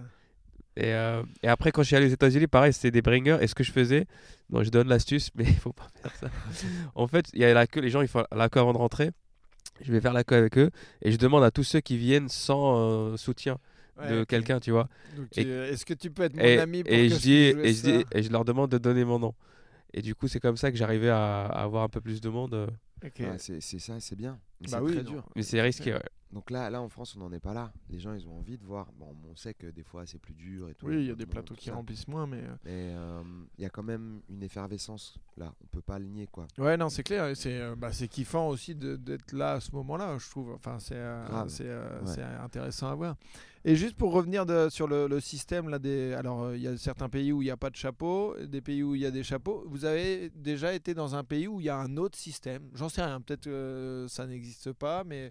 Oui, donne Je- des animaux. J'en sais rien. donne deux poulets. Voilà. Euh, non, non, c'est toujours basé sur un système d'échange. Soit c'est de la nourriture, par exemple, parce que c'est souvent dans des bars ou des restaurants, Ouais. les clubs, les petits clubs. Parce qu'il y, a de- y a les comédies clubs et les comédies pub. Moi, j'ai fait beaucoup de comédie pub et j'ai fait un peu de comédie club. Alors, la différence comédie club, c'est café, théâtre, euh, cabaret, un peu, Ouais. ce qu'on pourrait dire. Euh, et eux, ils te payent bien plus euh, en Angleterre ou ailleurs et ils t'embauchent. C'est vraiment une fiche de paye. Ouais, euh, tu vois, ils t'embauchent. Officiel. Et comédie pub, bah, c'est comme on connaît dans les bars, quoi. C'est un petit euh, chapeau où les gens ils mettent un billet. Et tu, voilà, euh, il y a une partie qui est pour les humoristes et c'est souvent euh, comme ça. J'ai pas vécu d'autres Ouais. éléments de, de- Il n'y a pas un autre système que tu as vu, Harry, ou un truc comme ça? Il y a une fois, euh, j'ai, euh, c'était à, à Hawaï. Ouais, Ah, bah je, voilà. vou- je voulais la placer. Ouais, ouais, vu, tu fais bien. Non, mais honnêtement, c'est juste, en fait, j'étais voilà, en vacances et tu sais, quand on n'est jamais en vacances. Et euh, en fait, même quand tu es en vacances, tu cherches un petit open mic. Et donc, je suis en vacances, je résiste, je résiste et je trouve un open mic et j'y vais. Et, euh, et je joue. Et en fait, c'était. euh, après, comme eux, c'est des petites îles. Donc, euh, en fait, il- si tu veux, il y avait un gars qui faisait genre euh, les soirées et euh, il t'emmenait dans un avion pour aller dans une autre île et jouer. je l'ai pas fait. classe. Il m'a proposé, mais je l'ai pas fait. Mais en gros, c'était comme ça. En, fait. en gros, si tu joues, enfin, si tu fais un bon passage, il peut t'emmener dans une autre île pour faire un autre open mic. Euh, et j'avais vraiment envie de le faire, Là, t'as laissé ta meuf. euh, Là, je non, bah, pas, je suis non. désolé, j'ai fait vraiment un beau passage. Là, Là, mais, mais souvent, moi, quand on croise des humoristes euh, à Paris euh, anglophones, donc ils viennent de n'importe quel pays, hein, genre Allemagne, ou sont souvent en vacances. hein. C'est des gens qui sont de Mais, passage. Mhm. C'est ça. Et euh, voilà, et ils disent bah ouais, j'aimerais bien faire un open mic parce que c'est comme euh, franchement c'est de la drogue euh, ce métier. T'as Bah ouais. envie, euh, oui parce que je pense que ça déclenche de la drogue dans ton cerveau, euh, je sais pas quoi, de la dopamine ou je sais pas quoi. ouais, bah, c'est Ça sûr. doit déclencher des délires. Et en fait t'es un peu accro et t'as envie d'une dose de rigolade et de monter sur scène. Donc tu dis à ta compagne ou à la personne qui, tu vois, c'est toujours euh, yo, il y a peut-être un truc là-bas, j'ai envie de le faire. Ça t'embête si on prend une soirée quoi. Et si t'es avec des gens patients, ils font ah, ok, je comprends ton délire. Non, mais oui, mais après, oh, je pense T'es que drogué, je t'accompagne là-dedans. c'est à nous aussi de trouver la limite pour que ça soit pas relou. Donc euh, c'est pour ça que je voulais pas euh, non plus revoyager dans un truc où c'est. Mais mais c'est vrai que quand tu arrives dans un lieu, surtout que tu es un lieu que tu connais pas, tu tu y vas pour la première fois. Moi, honnêtement, je peux pas m'empêcher de vérifier s'il n'y a pas une petite soirée. Et après, tu regardes un peu la soirée, si elle semble bien, tu regardes les photos, tu dis, ah, ça, franchement, ça peut être cool, ça. Et, tu, et, et c- malheureusement, c'est comme ça, tu vois. Non, et après, il y a un truc qui est assez cool, c'est que ça te permet de, bah, tu sais, que de, de, de rencontrer des gens que tu n'aurais pas rencontrés, Ouais, qui sont un peu du, du coin. Et euh, tu sais, moi, j'étais allé dans une, alors j'avais pas joué parce que je joue pas en anglais, mais j'étais allé dans une soirée stand-up euh, à Tokyo. Euh, bon, bah, il y avait plein de nationalités différentes, quelques japonais, assez peu parce qu'ils font assez peu les, euh, enfin, en tout cas moi de ce que j'ai vu, de ce qu'on m'a dit, il y avait assez peu de, de, de japonais qui allaient voir du stand-up. Mais euh, voilà, du coup, ça- il y a- on avait un point commun, tu vois, et donc ça permet de, de connaître, euh, si ce n'est des gens qui habitent là, des, des expats qui connaissent un peu mieux le pays, et donc ça, ça permet la rencontre, quoi. C'est assez cool, ça aussi. Non, mais grave. bah, J'avais fait une euh, soirée à Tokyo, c'était 3 minutes par exemple. Ah, voilà. Alors ça commence à arriver en France, mais je sais pas si c'est une bonne chose. J'arrive pas à savoir parce que 3 minutes c'est très rapide. Moi, j'ai sur les mal 3 avec, minutes euh, j'étais frustré minutes, ouais. parce que comme je suis un enfant gâté en France, comme je te disais, Mhm. où les gens ils sont gentils, ils disent bon Ouais. 5 minutes, 7 minutes, ça va. Bah là-bas ils disent 3 minutes tight et en fait après le mec il est là, il fait oh oh, tu sais, il te dit c'est fini quoi. Il te remonte l'index Ah ouais, que alors, tu avais ouais. vu. Au C'est le même gars, c'est le même gars de Londres là qui vient. c'est le majeur C'est cette le fois. c'est le gars du Cavendish. il 3 minutes. 3 minutes c'est vraiment peu. Non, mais et- 3, c'est très- t'es peu, mais, euh, mais aux States, parfois, t'as même pas 3, t'as as 2. Oh, putain. Ah, mais, ça- mais c'est c'est Bah, incroyable. je, tu vois, c'est. Bon, on a fait une émission de télé qui s'appelle 60 en Oui, mais c'est Ouais, un concept. coup, euh, voilà, c'est un concept aussi. Mais, euh, mais tu vois, même à Montréal, hein, j'ai jamais vu ça. Alors qu'ils sont hyper avancés. 2 minutes, 3 minutes. euh, Et généralement, c'est des one-liners. En fait, tu fais que des one-liners, Ouais, t'as ok. pas le temps de faire des. Les, wineliners, euh, juste, euh, d'ailleurs je le prononce très bien, mais euh, c'est euh, c'est en gros, tu balances une punchline, tu passes à autre chose, tu balances Ouais. une punchline. La punchline, alors, c'est une bonne vanne. Euh, non, j'essaie de- d'être euh, didactique. Mais c'est bien faut- parce qu'il faut- expliquer. C'est vrai qu'à force, on peut avoir l'air hyper arrogant en disant des termes. On- on a l'habitude de dire plein de termes et donc c'est cool d'expliquer tout. Quoi. Ouais. Et euh, est-ce qu'il y a un pays dans lequel vous vous êtes euh, senti vraiment bien accueilli, euh, un, un peu plus que, que dans un autre pays? Moi, je dirais l'Allemagne. Euh, je le dis dans mon spectacle en plus que Ouais, t'as eu un, t'as un gros coup de cœur sur l'Allemagne. J'ai eu un gros ouais. coup de cœur sur Berlin. Je connais pas l'Allemagne en général, mais j'ai été ailleurs. J'étais à Rendsburg, j'ai été dans d'autres endroits où je me suis tapé un beat phénoménal. C'était génial à Rendsburg. J'ai été engagé dans une grosse soirée, mais euh, franchement, c'est surréaliste. Euh, grosse soirée. Euh, c'est même pas de ma faute. On m'a proposé un truc. On me dit voilà, t'es bien payé, tu vas là-bas et tu découvres euh, l'Allemagne. Putain, j'y vais, je vais à fond. Ah ouais, Mhm. grave. Hop, je prends tout, tout mon matos que j'aime bien. Je dis bon, ça, je peux faire un bon 10 minutes. Sauf que moi, j'étais le seul humoriste qui allait jouer en anglais dans une soirée où tout le monde allait jouer en allemand. L'organisateur, c'est un ancien, c'est un gars genre une sorte de Patrick Sébastien local, Ok. un vieux Ça monsieur. sent bon ton truc là. Euh, voilà, c'est un vieux monsieur qui loue une grande salle, mais je me rendais pas compte. hein. Euh, J'arrive dans la salle et il me dit voilà, c'est c'est une salle de 1000 places. Ok. 1000 places à Rendsburg. Euh, et j'ai oublié son nom, mais c'est- j'ai oublié son nom du monsieur. Patrick Et c'est- Sébastrich. Euh, peut- on va dire que c'est ça, Patrick Sébastrich. Et le mec parle allemand, il parle pas beaucoup anglais, et pourtant il a voulu engager Ok, un cool. français qui parle anglais dans une soirée allemande. Et lui, il parle pas bien la langue hein, déjà. Donc moi j'arrive, ça me rassure pas beaucoup. Je parle aux artistes, ils disent non, nous on parle bien anglais, ça va bien se passer, t'inquiète pas. Généralement, les Allemands parlent bien anglais. Ouais. Je dis ok, cool. Je dis mais vous vous rendez compte que je suis français, que donc je vais avoir un accent, donc ça va être un peu bizarre. Moi-même, je rame un peu en anglais. Ils me disent non, non, ça va bien se passer, t'inquiète pas. La soirée est une soirée de cabaret. Cracheur de feu, euh, drag queen, vraiment drag queen, personnes qui ont des enfin, costumes avec des lasers sur les genoux, les, les tétons. Euh, le laser du pénis, c'est pas de la même couleur, c'est-à-dire téton vert, euh, pénis rouge, Euh, avec un iPad qui clignote sur le torse.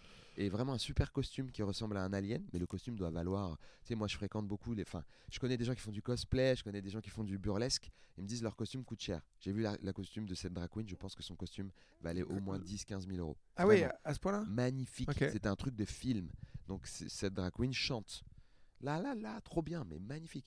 Et euh, un clown qui arrive, qui fait des blagues en allemand, je comprends rien. Et moi, j'arrive. Wow. Donc tout le monde cartonne, tout le monde retourne la, la soirée. hein. Il y a que des personnes âgées qui kiffent, euh, ils sont là, ouais. Et le, mec, et le mec, il me présente en me disant Das Experiment. Oh. L'expérience. Donc moi, j'arrive, bidas bananas. Pendant 10 minutes, je fais mes blagues et tout, blablabla, blablabla. Il rigolote, hein, tu sais, il, il rigole un tout petit peu, Mm. genre, ouh, ouh, ouh. Par Genre, courtoisie, euh, quoi. par courtoisie, s'il te plaît, ne te tue pas. Amitié Ne te mets pas une balle dans la tête, sois gentil. Moi, je sors de là et bon, grosse bidasse. Mais malgré ce bid, les gens, je les ai recroisés parce que j'ai fait deux shows. Une fois Ok. 1000 personnes, une fois 600. Malgré ce bid, les gens, je les recroisais des fois au supermarché. C'est une petite ville.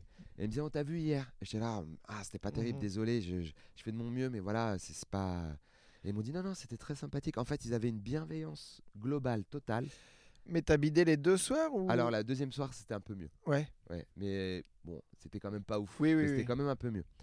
Et, euh, et en fait, euh, à chaque fois, les gens étaient très euh, respectueux, Ouais. décents. Et partout à Berlin, partout où je vais, euh, même si c'est dans un endroit un peu underground, bizarre, il y a une atmosphère un peu flippante, Berlin, parce que quand même, euh, c'est un peu flippant à des endroits. Ouais. J'ai vu beaucoup de drogue là-bas dans la rue, hein, tu vois, c'est vraiment wow, ça craint.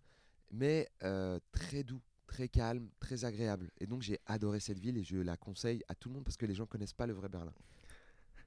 Non, mais c'est vrai. hein. On s'imagine des trucs. Berlin, Moi, il y avait ouf. beaucoup de hipsters qui me disaient Oh, Berlin, c'est hyper cool. Et Voilà. Et du coup, j'avais une image un peu chiante de oh, ville de hipsters, j'ai pas envie Ouais, d'y aller, ouais. tu vois. Et en fait, euh, c'est très, euh, très, je sais pas comment dire, mais je me suis senti à l'aise. Les gens t'accueillent, sont respectueux de qui tu es de base. C'est très cosmopolite, euh, multiculturel. C'est vraiment agréable. Et euh, bah, on, a, on a fait tous les cafés de Berlin là, cette semaine avec Wari. Hey Toi aussi, t'aimes bien le café? Mais non, mais on est allé, euh, on est allé dans un resto que tu, nous, tu as nous as conseillé. conseillé, Euh, Enfin, 1990 ouais, Ouais. c'est ça. Et ben Ouais. moi j'en ai un à te conseiller. euh, Avec le plaisir. Umami. Umami, très Umami. bon à Berlin. Et meilleur Durum. Ils font des, les kebabs Durum. Ouais. J'ai grandi en Seine-Saint-Denis, donc c'était à la mode du kebab, donc le début du kebab de ouais euh, double fromage, tu sais, des, des, des- Ouais, ouais. des potes qui me disaient tu verras, goûte celui-là, c'est le meilleur. Puis ils m'amenaient dans leurs adresses, et puis moi je découvrais des kebabs incroyables euh, qui, qui m'ont vraiment laissé une trace, tu sais, genre. euh, genre, je m'en souviens de ce je kebab. souviens- je m'en souviendrai toute ma vie parce que c'est trop, trop, trop bon. Et ben à Berlin, il y a les Durum kebab qui sont euh, à un niveau que inégalable quoi. Ok. Euh, tout le monde est d'accord pour dire c'est les meilleurs. Il y a des Turcs, hein, beaucoup de Turcs à Berlin. Ouais, ouais. Ouais, ouais. Et souvent ils disent bon je suis turc et tout, faut pas, c'est pas bien de dire ça, mais je trouve que à Berlin on a même des meilleurs kebabs parce qu'on est des Turcs, euh, on va dire on s'est entraîné sur le kebab quoi, que des fois en Turquie. Je te jure, ils disent, on a des meilleurs kebabs qu'en Turquie, mais le répétez pas. Mais ouais, ils, ils vont pas le redire Et chez ouais. eux. tu vois. Ouais, sinon on se fait défoncer par notre propre communauté. Et toi, Wari, un, un pays où tu as vraiment kiffé plus qu'un autre ou... Bah, moi, j'aime bien le Canada. Le Canada, je trouve que c'est vraiment cool parce qu'il y a cette. euh, il y a une vibe là-bas autour du stand-up, autour de. Même bah, au-delà du stand-up, la ville, j'ai vraiment beaucoup aimé euh, Ouais. être au Canada. Et c'est pour moi, c'est un mélange entre La l'Europe ville, et- euh, donc le Montréal. Montréal, ouais, Ouais. Montréal. Après Toronto aussi, mais j'ai pas beaucoup fait Toronto. J'ai vraiment euh, principalement fait euh, Mo- Montréal. Et, et je sais pas, il y a, y a- y a une vraie ambiance, Ah, que ce avec les humoristes ou avec les gens, avec. euh, Moi aussi j'ai eu un coup de cœur euh, comme toi. Je pense que la plupart des humoristes euh, qui vont une fois à Montréal aiment beaucoup la ville et ont envie d'y retourner tout le temps. Il y a une super culture. Ouais, il y a- il y, a cette culture et il y a aussi cette possibilité de, de, de switcher entre deux cultures, genre anglo-saxonne, francophone. Euh, ils, ils sont très euh, au courant de ce qui se passe en Europe, euh, à Paris. Donc, euh, Ils sont très accueillants aussi, mais dans le bon sens du terme, Ouais, pas neuneux. Parce que tu sais, quand on dit ah, ils sont accueillants, ça, ça fait genre oh là là, ils sont gentils, un peu benés quoi. Pas du Non, tout. non, non, ils ouais. sont très conscients de ce que, comme tu dis, et ils font l'effort de, de dire ok, on n'a pas la même culture, peut-être qu'ils vont faire des bourdes, peut-être qu'ils vont se tromper, ils vont dire des choses pas euh, forcément. euh, Et ils en avaient pas marre de voir des Français débarquer? Bah, on aurait pu croire, je sais pas, mais j'ai l'impression que les nouvelles générations, on s'entend. Enfin, moi, je, je suis peut-être une génération un peu plus vieille, mais les nouvelles, en tout cas, et le Canada, elles sont, sont super proches, sont super amis. Tu Ah, vois, le trouve- Bordel ouais. Club et, et euh, Madame- Sarfati, c'est euh, le- les comédie clubs qui vont ouvrir bientôt, là, de, Ouais. Farid met en place, etc. Je pense qu'il va y avoir des belles connexions. Et il y a des artistes euh, québécois qui sont d'un autre niveau. je pense à, à Virginie Fortin, par exemple, Mhm. qui Ouais. va venir euh, en France. euh, je conseille vraiment aux gens d'aller la voir. C'est, c'est- c'est- moi, je suis fan absolu de Virginie Fortin, de Adib Al-Khalidé. euh, j'ai rarement vu quelqu'un retourner, enfin, être aussi inspirant sur scène. Ouais, c'est ouais. magnifique.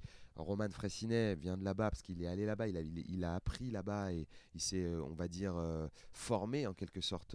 il a fait l'école de l'humour là-bas. Exactement. Et nous, quand on commençait, quand on nous disait l'école de l'humour, la première année où j'y suis allé avec le Jamel Comedy Club, bon, pour moi c'était un gag, quoi, l'école de l'humour. Et je l'admets aujourd'hui, hein, j'avais vraiment une vision très condescendante. Je me dis l'école de l'humour, je dis bon, qu'est-ce qu'on va apprendre l'humour à l'école et tout. Et en fait, aujourd'hui, je le regrette euh, vraiment beaucoup parce Ouais, que je pense Ça que sert quand même, quoi. ah non, mais cette école, et Ah, j'aimerais qu'elle existe en France un jour. Et, et- En mais il faut dire que quand j'ai commencé, j'étais anti-structure. Ouais. j'étais très euh, gut feeling, anti-structure, genre en mode euh, les blagues, ça vient du cœur, quoi. Et en fait, non, il faut apprendre à Non, mais bah, c'est bien d'avoir un mélange des deux. euh, Ouais. Mais après, euh, tu vois, il y a eu deux, trois écoles en France, mais euh, c'est- c'est c'est pas, c'est pas vraiment stand-up, quoi. Et puis c'est. euh, c'est plus one man show, dirait Ouais, c'est ça, Ouais. exactement. Et puis c'est. euh, après, non, mais je pense que l'école nationale de l'humour au Québec, les, les profs sont des pointures. Incroyable, Ouais. ouais. Et surtout, il y a des intervenants, il y a des humoristes qui viennent, qui sont intervenants et qui donnent de leur euh, vécu. Et ça, c'est bien. Et puis, il y a la partie auteur, la partie stand-up. C'est-à-dire qu'il y a des gens qui sont performeurs, pardon, il y a des gens qui sont euh, comédiens sur scène, qui jouent. Et puis, il y a des gens qui sont euh, écrivains, auteurs. Et donc, eux, ils, ils ont vraiment ce- cette petite, euh, comment dirais-je, ce petit respect de chaque poste. Alors, Ouais. tu peux être auteur plus euh, comédien, sur scène, ouais. ça c'est super. Mais si t'es que comédien, il y a des gens qui vont dire, tu sais quoi? En vrai, je crois que tu te trompes. Toi, t'es plus auteur, écrit et, et Ouais, défonce tout en il- il écriture. guide, euh, Ouais, les il gars guide, vers. euh, guide, parce que des fois, tu sais pas. Moi, il y y, a pas longtemps, je me suis rendu compte, il y a plein de gens qui m'ont dit, puis avec bienveillance, ils m'ont dit, on sait pas si t'es un vrai super auteur sur scène. Par contre, t'as un univers, t'as un délire. Tu vois, je vais pas. Quelqu'un me dit, écris sur ce thème. Je vais peut-être pas trouver. Ouais, tu vas pas l'avoir sur commande. peut-être pas l'avoir sur commande, ouais, tu vois. Et, euh, et pourtant, euh, mais je, je trouve que c'est beau de- d'avoir un univers personnel que tu peux développer. Donc il y a des gens qui vont t'aiguiller malgré tout euh, et t'épargner 5-7 ans d'apprentissage personnel ouais. dans la douleur. Avant, ouais. Tu peux gagner du temps peut-être en faisant ce Totalement. genre d'école. En payant cette école parce qu'elle est payante et elle est chère. Ouais. Euh, Ouais. tu, tu mets aussi euh, un poids sur ce métier et tu dis c'est professionnel. On n'est pas là pour euh, rigoler quoi. On est là pour faire rire les gens. Mais nous, on doit apprendre à c'est travailler. sérieux. Eh ben, dire Non, mais l'humour, c'est vrai. c'est sérieux, c'est chouette de dire ça parce que ça professionnalise le métier. Ouais, aller voir toutes les.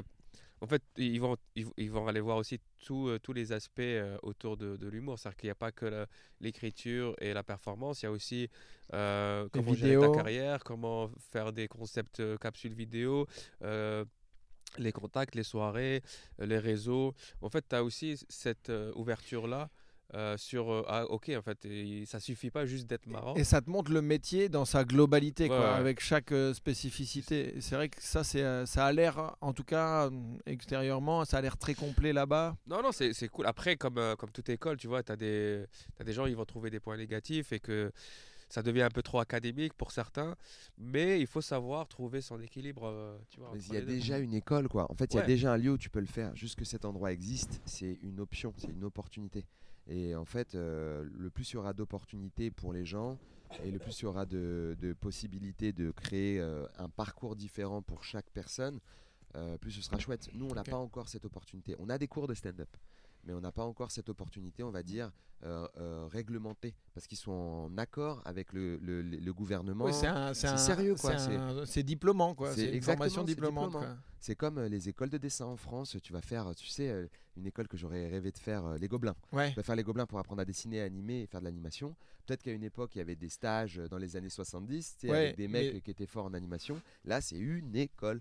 tu peux certainement, je sais pas, hein, mais je suis quasi sûr que tu peux avoir une bourse ou une aide, ou tu vois. Ouais, ouais, ouais, bah, c'est reconnu par l'État et c'est reconnu aussi euh, par la société. Exact. C'est- C'est-à-dire que là, maintenant, on juge pas quelqu'un qui est au gobelin. Non. Tu vois, alors que peut-être dans les années 70-80, on aurait fait, ouais, Ah ouais. fait une école de dessin. quoi. Exactement.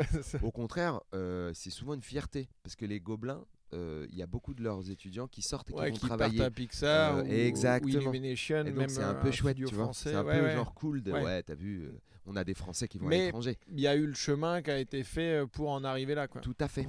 Et qui sera fait, peut-être que ça se fera en France. Je pense que là j'ai j'ai rencontré des, des gars qui bossent euh, dans, on va dire, euh, le booking ou bien euh, les- la production québécoise.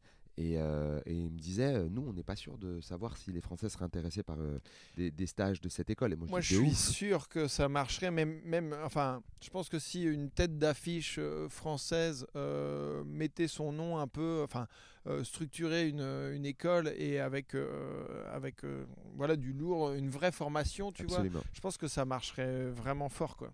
Bah oui, euh, enfin, surtout, euh, en fait, là-bas, l'é- l'école, c'est c'est aussi des rencontres, c'est-à-dire que c'est des groupes. Et euh, souvent, l'école, c'est juste le fait de se retrouver euh, régulièrement et travailler ensemble. Et, euh, et avoir cette contrainte de d'écrire euh, pendant euh, deux ans euh, chaque semaine. Et c'est un entraînement, enfin c'est un gros workshop en fait. Et donc si tu arrives à te créer des groupes et avoir des, des vraies têtes d'affiche qui viennent te donner des astuces, bah, c'est sûr que ça va marcher. Mais Ouais. ça, c'est clair. Enfin, moi, tu vois, j'ai fait, euh, j'ai fait euh, un an, je crois, à l'école du bout, mais euh, donc l'école du One Man qui est à Pigalle, là.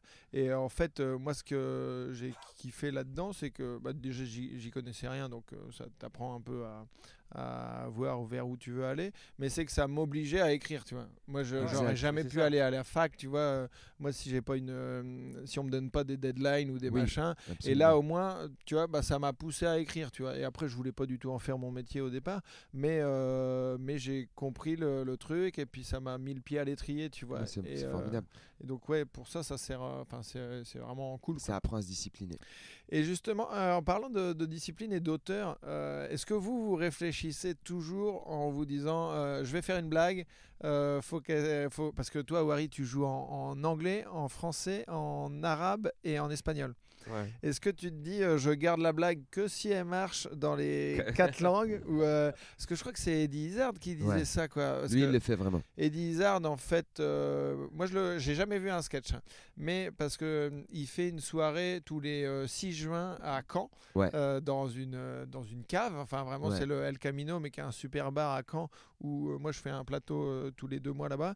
Et en fait, il fait une soirée par, par an pour le, jour du débarquement enfin de l'anniversaire du débarquement et il joue à 19h en allemand, à 20h15 en français et à 22h30 en anglais, tu vois.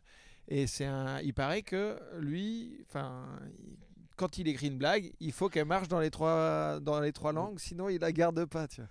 Mais je pense que lui, ça correspond bien à son univers parce que lui, il raconte euh, euh, des, histoires ou des trucs et du coup, tu peux les traduire. C'est, euh, moi, je suis pas encore là. Euh, moi, si je trouve une blague, si elle marche dans une des quatre, je la garde de ouf. Déjà, ouais.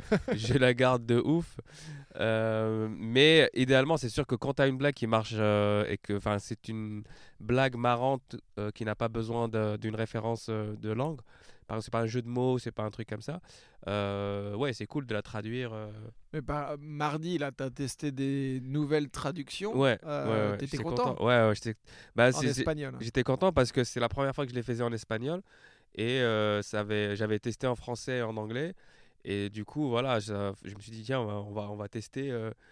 Et c'est cool de voir que, par exemple, il y a une blague qui fonctionne. Après, c'est sûr que tu vois, elle va pas fonctionner de la même façon. Il faut peut-être recorriger certaines choses, tu vois, euh, retravailler le, le rythme. Mais au moins, tu dis, tiens, ah, l'idée, elle passe quand même. euh, et euh, enfin, ça, ça peut, tu vois, ça peut être traduit. Donc ça, c'est cool, ouais. Je, je pense pour Eddie Izzard, je, je crois qu'il le fait vraiment parce qu'en fait c'est ce qui c'est une sorte de discipline, c'est le challenge qui s'est lancé. Mais en vrai, il peut aussi faire des blagues hyper euh, culturelles euh, du coin, du pays, même de la rue. Quand il, il est venu à la Nouvelle Scène jouer en français, Ouais. euh, il faisait plein de blagues justement sur le bateau, la Nouvelle Scène, Saint-Michel. Donc il se disait pas, euh, en gros, je fais des blagues sur le coin, euh, je vais les garder, les jouer euh, partout. Mais en revanche, si, il, il va essayer, je pense, de les emmener partout. Parce que c'est c'est vraiment un des challenges. Mais moi, je suis comme toi, euh, je, comme euh, Wari, euh, je pense que le plus important, c'est d'essayer d'être un peu marrant euh, Ouais. là où tu joues. Donc moi, dans, quand je jouais en anglais, il y avait, on va dire, 80% ou 70% des blagues qui étaient des blagues françaises que j'avais Traduite. retraduites. ok. Et il y avait 30% de blagues que je faisais sur comment j'apprends l'anglais, euh, comment je me balade dans- en, en Angleterre et de ça. En étant En français. étant euh, français. Et donc ça, c'est des trucs qui sont un peu moins tra- euh, reprenables ici en France. Ouais. Oui. Quoique, bizarrement, je les reprends des fois et ça fait rire. Je comprends pas. Parce que vraiment, j'ai fait une mauvaise analyse, tu vois, des fois. Des fois, je dis, ah non, c'est bon, ça passe, des fois. Mais euh, et du coup la, la traduction vous la faites euh, enfin parce que ça demande on dit traduire mais c'est pas juste mettre dans Google Doc et ça Ah te non, fait la ouais, version donc c'est une adaptation plus qu'une une traduction. adaptation. Et, li- et l'idéal, c'est d'avoir une personne qui connaît un peu la culture. Par exemple, il y a des morceaux que je faisais parce que j'ai testé beaucoup chez Sébastien Marx, Ouais. des, des blagues. Donc, euh, je l'ai beaucoup fait avec lui, qui me disait Mais non, mais dis plutôt ce mot que ce mot, parce que Sébastien est très drôle et euh, il, a, euh, il a cet esprit de bienveillance où il peut s'adapter à, à l'humoriste. Donc euh, en traduisant un peu avec Sébastien, il te donne aussi des conseils en même temps. Mhm. Euh, parallèlement à ça, euh, quand j'étais à Édimbourg, je bossais aussi avec un Anglais qui me donnait des conseils vraiment précis pour me dire non, en fait ça on va pas le comprendre si tu le dis comme ça, vaut mieux que tu le dises euh, de telle manière. Et ça c'est ça change vraiment tout. Si tu traduis tout tout le temps tout seul, c'est un peu plus difficile. Et euh, donc généralement je m'arrange pour avoir une première traduction que je fais moi, des mots qui m'amusent etc qui m'éclatent. Et puis après, je les lis à quelqu'un de la culture. Et, je là, avec il lui. dit ça là, marche, ça marche mec, là, pas, ou, pas. ou cette référence-là, ce sera plus efficace. euh. Par exemple, Michel Drucker, c'était une grosse référence qui est impossible à placer euh, en Angleterre. quoi. Et alors, c'était qui ton Michel Drucker anglais? Et bah du coup, on a inventé une blague. Et c'est ce Ah. mec-là qui a trouvé une blague qui est très drôle. C'est une blague avec une flaque. Euh, je disais bon, qu'il y a une flaque euh, violette qui parle et c'est un extraterrestre en gros. Et je dis qu'est-ce que tu fais là, flaque violette qui parle? Et la flaque violette a dit je suis là pour euh, rencontrer. euh, Au début, la flaque violette a dit je suis là pour euh, rencontrer le chef de votre monde, le chef secret de la planète Terre. Je dis c'est qui? Elle me disait c'est Michel Drucker. Ça, c'est en Donc français? ça c'était en français. Ouais. Et donc je lui dis comment on peut changer Michel Drucker et tout? Et il me dit euh, bah on peut pas parce que On ne change pas Michel Drucker. après, il m'a- sorti des noms de vieilles animateurs anglais. Moi, j'arrivais même pas à les prononcer, tu vois. Parce que c'est des noms, il faut dire très bien. Ouais, et tu vois, ils, tu perds le. ils ont des Stuart Harford. Harford. Est-ce que tu peux dire Jonathan Roth? Et moi, je dis non, je peux Ah, pas. surtout en Écosse, quoi. C'est euh, hyper prononcé. hyper dur. Et, euh, et c'est ce gars-là qui est euh, extrêmement marrant. euh, qui a, a trouvé une blague en fait et qui m'a donné une blague. En fait, il m'a dit au- la blague de. Alors, qu'est-ce que tu fais là? Et Je dis Je suis ici pour rencontrer Flacor. Euh, je m'appelle Flacor de la planète Flac 38 et je suis ici pour rencontrer Flacure de la planète Flac 39. Et, euh, et, euh, et je lui dis ok. Et après, moi, je dire Et qu'est-ce que tu fais vraiment? C'est quoi ton but ici? C'est juste rencontrer quelqu'un? Elle dit oui, je dois rencontrer Flacure parce qu'il a mes clés.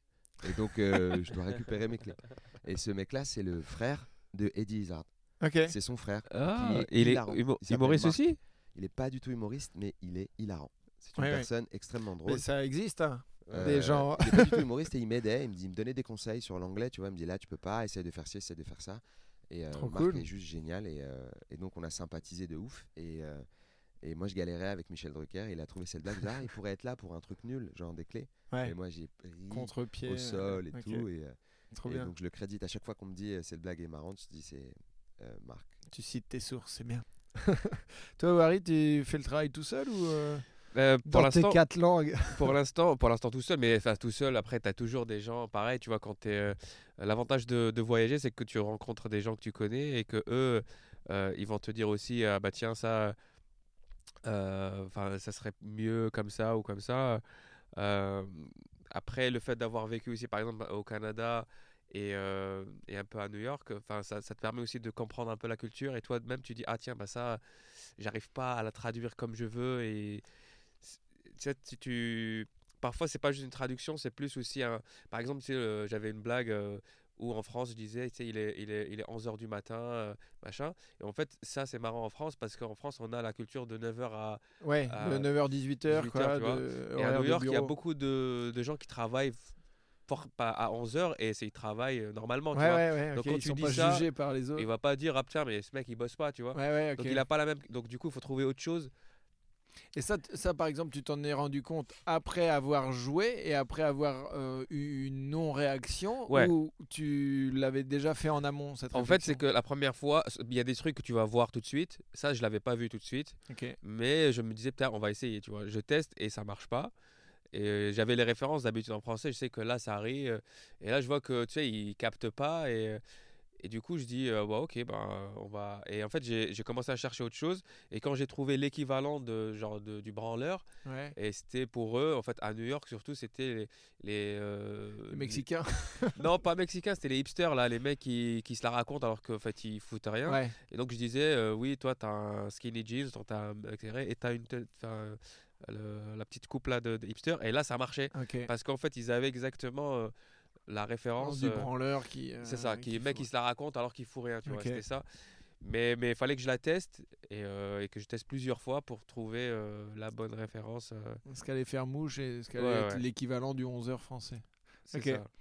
Est-ce que vous pensez que euh, le fait de, de- de partir, d'être toujours un peu à droite à gauche, a, à un moment nuit à votre, euh, votre carrière française, entre guillemets? Mais grave.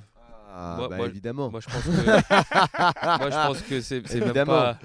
c'est- Alors nuire, je sais pas si ça nuit, ça mais va en tout nuire, cas, mais, mais euh, ça ralentit, de ouf. ouais. Ouais. De ouf. Viens, on essaie de dire les mêmes phrases. en même. Allez-y. Je pense que ça ça met a toujours un petit peu de temps pour se remettre Voilà, dans les rails rails. de notre système C'est- français. c'est- Non mais en gros, eff- effectivement, ça ralentit de ouf. Mais par contre, euh, on est, à- moi, je, je sais que Wari, il est tout terrain.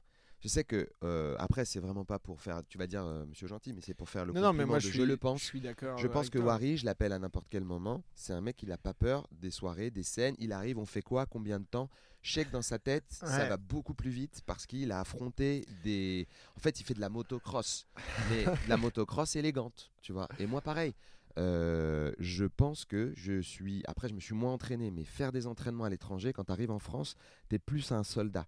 Mais en revanche, tu es moins dans le système. Et. Comme tu es moins dans le système, tu passes moins par les câbles ou les couloirs de les médias, les journaux, les machins. Tu connais moins, tu as moins fait de networking qui est hyper. De, t'as moins fait, De pardon réseautage. networking, De t'as moins fait de réseautage. Excusez-moi, des fois je, suis Jean-Claude Van Damme. C'est pas interdit non plus. Euh, voilà, ok. Mais tu fais moins de réseautage. Et le réseautage, eh ben, c'est hyper important. Ça fait Ouais. partie de tous les métiers du Ouais, monde. ouais. Que tu sois plombier ou Et encore plus dans Encore plus dans l'artistique. et l'artistique. l'artistique, c'est hyper important. Mais en vrai, même les gars des banques, hein, ils le disent. hein, ils font des petits dîners, machin, tout ça. Bah oui, Nous, oui, on oui. rencontre des artistes, on dit ah ouais, t'as pas une première partie, ah chouette. Après, tu rencontres des gens de la production de l'artiste qui peuvent te donner des conseils ou te dire tiens, je connais un producteur qui cherche un artiste. Ben nous, on est à ce moment-là dans un putain de bus rouge en train de dire euh, excuse me, euh, where is Bathroom Road? Euh, do you know Bathroom Road? Et après, t'arrives dans un pub, mais nous, on a cette satisfaction-là, le plaisir de me dire parce qu'en fait, tout ça, ça revient à l'identité. Quand je suis revenu, j'ai une énorme, une un énorme choc par rapport à mon identité. Et mon identité de français, mon image d'arabe, mon image d'algérien. Euh, maintenant, j'en ris beaucoup avec les gens. Tu vois, Alors qu'avant, t'avais euh, un la- la blocage blague, t'as fait, ouais. Je pense que j'avais un blocage ou en tout cas une rigidité par rapport à ça. Ok. Tu vois, au début, tu as dit, ouais, je suis avec deux arabes, ils me font pas peur. J'ai pu dire, ouais, c'est vrai, les arabes. euh, parce que je sais que les Arabes peuvent faire peur maintenant. Je l'accepte, j'essaie de comprendre. J'ai toujours été très ouvert à ça. Quand j'étais en Seine-Saint-Denis, on était avec des groupes de jeunes. On voulait rencontrer les gens du Front National, mais pas pour se disputer. Ouais, ouais, pour, Pour, euh, pour comprendre, discuter, quoi, pour dire venez manger un couscous. On, on comprend pas pourquoi vous nous détestez, on n'a pas capté, tu vois. Mais voyager m'a fait mettre une distance affective et comprendre que la France a un problème avec cette image-là ou certaines euh, euh, catégories de personnes, parce que la France a une histoire.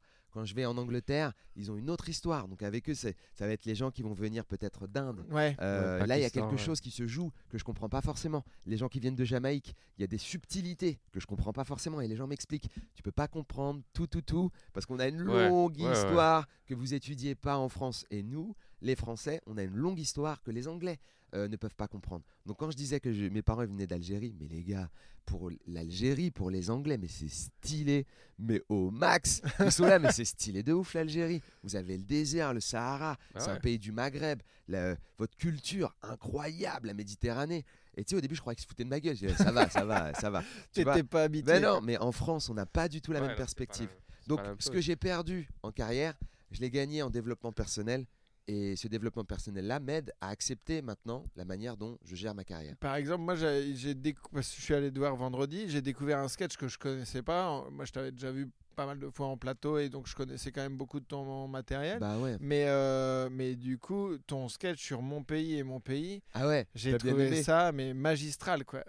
Mais et je sais pas si euh, si tu aurais été capable de le faire il y a 5 ans, tu non, vois. impossible. Ouais. Et j'ai pu le faire aussi parce que j'ai compris que la perspective que j'avais, donc les, les, les rancœurs ou, ou la rigidité que je pouvais avoir à certains égards, parce que on vit tous des pressions ou c'est pas des oppressions, hein, tu vois, on m'a Oui, pas oui, mis des coups avec une batte, mais il y, a des- il y a des galères, quoi. Il y a des problèmes, il y, a- il y a des choses qui se euh, passent et c'est vraiment vraiment problématique. Moi personnellement, j'en ai pas vécu, donc, mais je sais que beaucoup le vivent et le vivent encore aujourd'hui. Euh, J'aurais peut-être eu une rigidité à en parler, alors que là, j'explique ce que j'ai expliqué à des Anglais. Ils Mhm. ne savent pas cette histoire. Ils ne connaissent rien. Et en parlant, ça allège un peu et ça dit non, mais en en fait, ça va. On, peut en parler. On peut peut-être en parler. Et si on en parle, on peut peut-être aborder le sujet. Si on aborde le sujet entre nous, peut-être on peut résoudre des problèmes qui sont actuellement. Tu vois, par exemple, le film Les Misérables, j'ai hâte de le voir. Ouais, j'ai hâte de voir ce qui va déclencher. Tu vois, je suis, je suis très fier de. Je suis très fier de voir que de plus en plus des gens, des banlieusards, commencent à parler de leur vision de, de ce qui se passe. Ouais, non, mais c'est. Les, voyages et l'identité, ça te permet de voir euh, que ton identité aussi, elle évolue. Elle est pas. Enfin, le fait d'avoir vécu dans plusieurs endroits ou d'avoir connu d'autres personnes, et bah, tu, tu te construis comme ça aussi et que. En fait, plus cette. euh, il faut. Enfin, je suis ça ou ça. euh, Enfin, tu peux être un peu ça, un peu ça. parfois, t'es. moi, j'ai représenté parfois la France dans, à des concours à l'étranger, alors, alors qu'avant, euh, je me disais, mais c'est enfin, c'est pas à moi de le faire. Mais en fait, mais, mais c'est que- ce truc des fois, je comprends ce que tu dis. Ouais, en fait, c'est que pe- au début, tu sais pas, qui- enfin, on sait pas qui on est vraiment, mais l'identité pour moi, elle est multiple, tu vois, elle est pas euh, exclusive. Tu peux pas être que ça ou que ça. En fait, suis Tu- tu, peux être un peu tout, et euh, et voilà. Enfin, c'est pas. Mais c'est pourquoi, à chaque fois que, je sais pas si ça fait pareil, quand tu changes d'endroit, quand tu changes de pays, c'est les, les- les codes sociaux et culturels, ils activent certaines parties de ton identité. Ouais. Et donc, du coup, moi, ça m'a fait relativiser toutes les facettes que j'avais. Et, ça m'a fait prendre distance à des choses. C'est pour ça que en France, euh, je suis pas un Français pour tout le monde. Je suis un Français, mais maghrébin. Ouais. Euh, si je vais en Algérie, ils vont dire non, mais t'es un Algérien. T'es pas un Fran- Enfin, voilà, ils s'en foutent de savoir que je suis né en France. Parce qu'on me l'a dit, on me l'a dit clairement. On m'a dit, excuse-nous, mais pour nous, t'es un Algérien. Euh, et, et si je vais en Angleterre, ils me disent, bah, t'es un Français. Mais par contre, on est curieux de savoir pourquoi tu t'appelles Yacine et pas Jean-Paul. Ouais. Tu vois? Mais oui, mais ils savent pas, les pauvres. Euh, et quand je vais en Estonie, ils disent, on sait pas, on comprend pas t'es qui. Et ça. toi, tu sais pas qui on est. Et moi, je dis, qu'est-ce que vous êtes? Ils disent, ben, nous-mêmes, on est en galère. Euh, tu vois, l'URSS, ça s'est fini il y a pas si longtemps que ça. Et on sait Mais- pas comment on gère nos salades et tout ça, nos, nos plats. Ça, mais on est en partout. train de euh, ouais. notre culture culinaire. En fait, les problèmes qu'on a, euh, tu regardes, ils, sont- ils sont partout, pas exactement pareils, mais tu as les mêmes.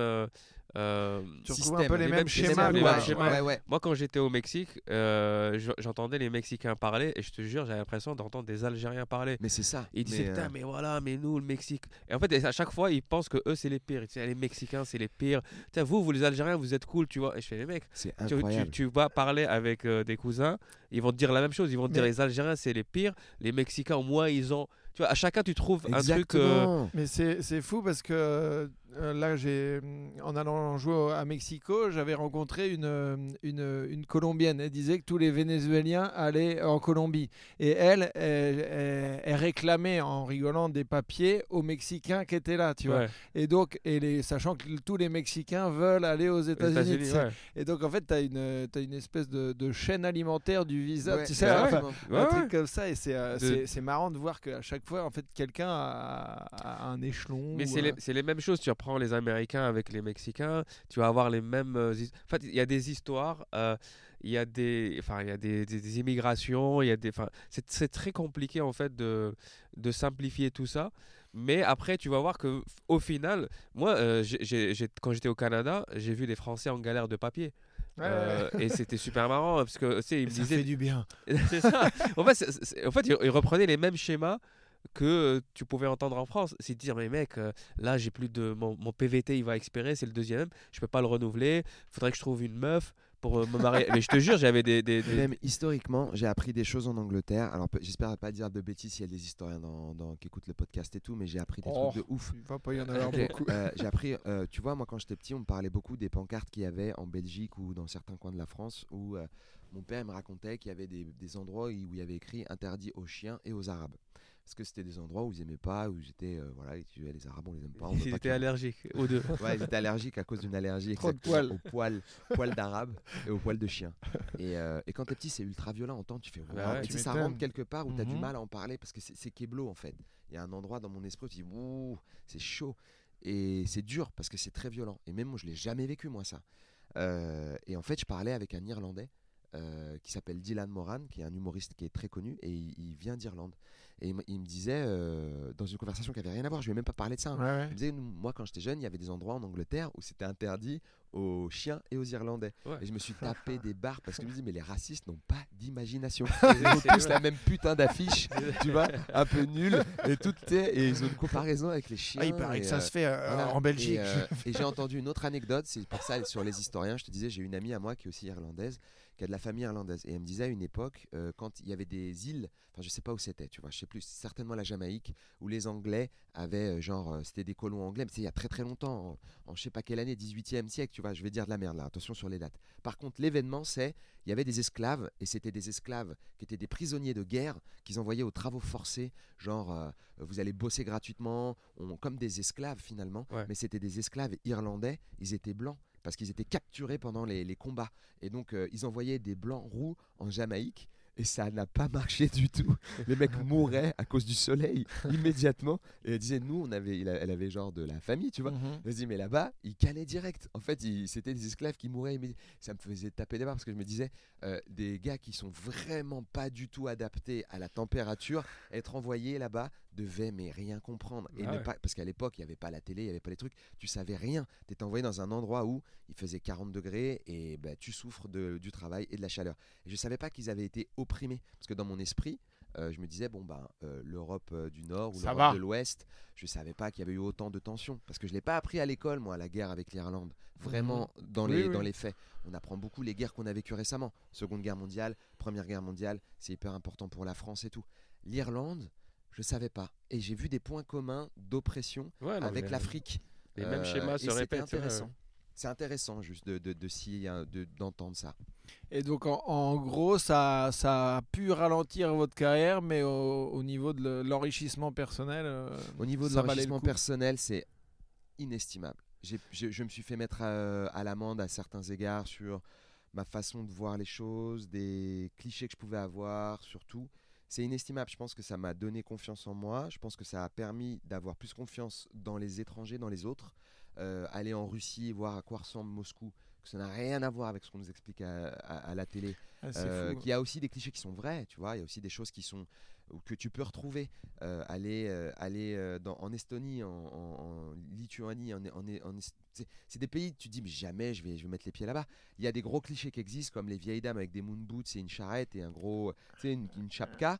Et en même temps, à côté de ça, tu as un centre commercial. Par contre, truc fait très bizarre, ils venaient d'ouvrir le centre commercial, j'y suis allé. Donc je me dis putain, mais c'est méga moderne. On m'a dit que c'était un peu à l'ancienne, c'était les années Mhm. 80.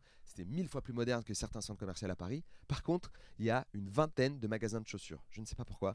Ils ont vraiment besoin de chaussures. Ce qui marche là-bas, c'est les chaussures. tu vois, vraiment, c'est vend, on S'il y a un message à- pour quelqu'un qui veut euh, lancer une petite boîte en ce moment, c'est les allez, allez à. Riga. Ah, très bien. Euh, en- alors c'est en Lettonie. Riga et euh, les chaussures. Et vraiment, je conseille. J'arrête pas de chauffer les gens pour du voyage, alors que je suis Monsieur Casanier, tu vois. Je suis pas du tout un rocker. Je suis pas du tout. euh, prenez exemple sur moi. Moi, j'ai peur de tout. Je suis craintif. euh, Je veux juste raconter des blagues. Et les voyages, ça m'a changé la life. Non, mais grave. Moi, pareil, enregistrement personnel, je suis à trois Olympias euh, cette année. Mais Rempli. rempli, Rempli bah oui, rempli avec. euh, mais en termes de carrière, euh, voilà. En fait, c'est. En fait, le truc, c'est que souvent les gens, euh, en fait, on fait un métier où il faut que tu sois là pour que les gens te voient, que ce soit en termes de public ou artiste pour qu'ils te proposent des trucs. Et, et en fait, dès que tu bouges, les gens, ils ont dit ah, mais il est pas là. Alors que, tu vois, on essaie d'être là tout le temps, tu vois. C'est que c'est juste que je réponds. euh, à d'autres sollicitations euh, qui sont à l'étranger. Mais là, Mais- là où tu es présent aussi, si je peux me permettre, et pardon de te couper, mais Ouais. tu es vachement présent sur les réseaux sociaux. Donc si on veut suivre euh, Wari, il faut aller sur Instagram parce que c'est là qu'il montre beaucoup ce qu'il fait. Ouais, ouais, c'est. euh, Mais tu sais, ça, ça- c'est petit à petit. Mais pour moi, euh, en tout cas, tant que c'est intéressant, tant que ça me permet de, tu sais, d'alimenter mon spectacle, de, de jouer, de progresser, je le ferai. Ouais, parce que souvent on, on se dit euh, ah putain il m'est arrivé une couille, il m'a fait chier, mais ça peut me faire 10 minutes. C'est ça, mais, et euh, ça effectivement et le voyage euh, bah, y a provoque ça. énormément pas de choses, ouais. Mais il n'y a que ça. Et puis euh, se dire que tu peux, euh, je sais que moi et que tu peux aussi, et certainement toi, créer euh, demain une mini tournée euh, à l'étranger. Et ça, c'est quelque chose qu'il y a 10 ans en arrière, je ne pouvais pas faire. Là, j'ai joué dans 18 pays en tout. Euh, je sais que si je me prends la tête, je peux faire mon show dans plein d'endroits et je trouve que c'est inestimable. Ouais ouais non mais c'est clair c'est bah, 18 pays. Toi t'as fait combien ouais bah tu fais beaucoup les, les mêmes. Les mêmes, ouais. Euh, J'ai pas fait le compte, mais ouais, c'est c'est souvent les mêmes. Ça, euh, en général, c'est euh, Canada, États-Unis, euh, un peu Espagne. Là, Allemagne récemment, donc ça m'a vraiment chauffé. Il faudrait que je revienne. C'était vraiment cool.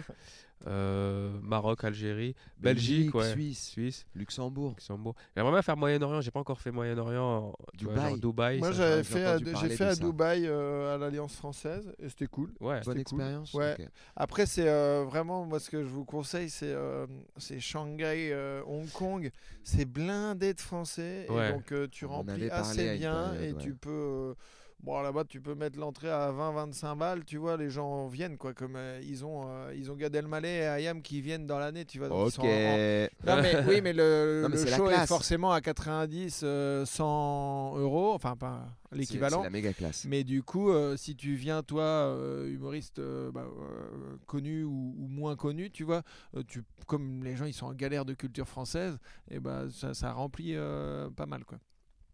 Je sais que la plupart des, des, des- des expats sont très en demande euh, Ouais. de- de- d'a- d'avoir de, l'humour et tout ça, et que la plupart des shows qu'on fait, bizarrement, il y a cette atmosphère de bienveillance qu'on retrouve, euh, parce que Paris, c'est pas la France, et Paris, c'est réputé, hein, le public est un, Un, peu, peu, difficile. un peu quoi. difficile, un peu euh, voilà, mais il est connaisseur, on va dire. Il est un peu plus froid parce que Paris est une ville un peu plus tendue et stressante. Mhm.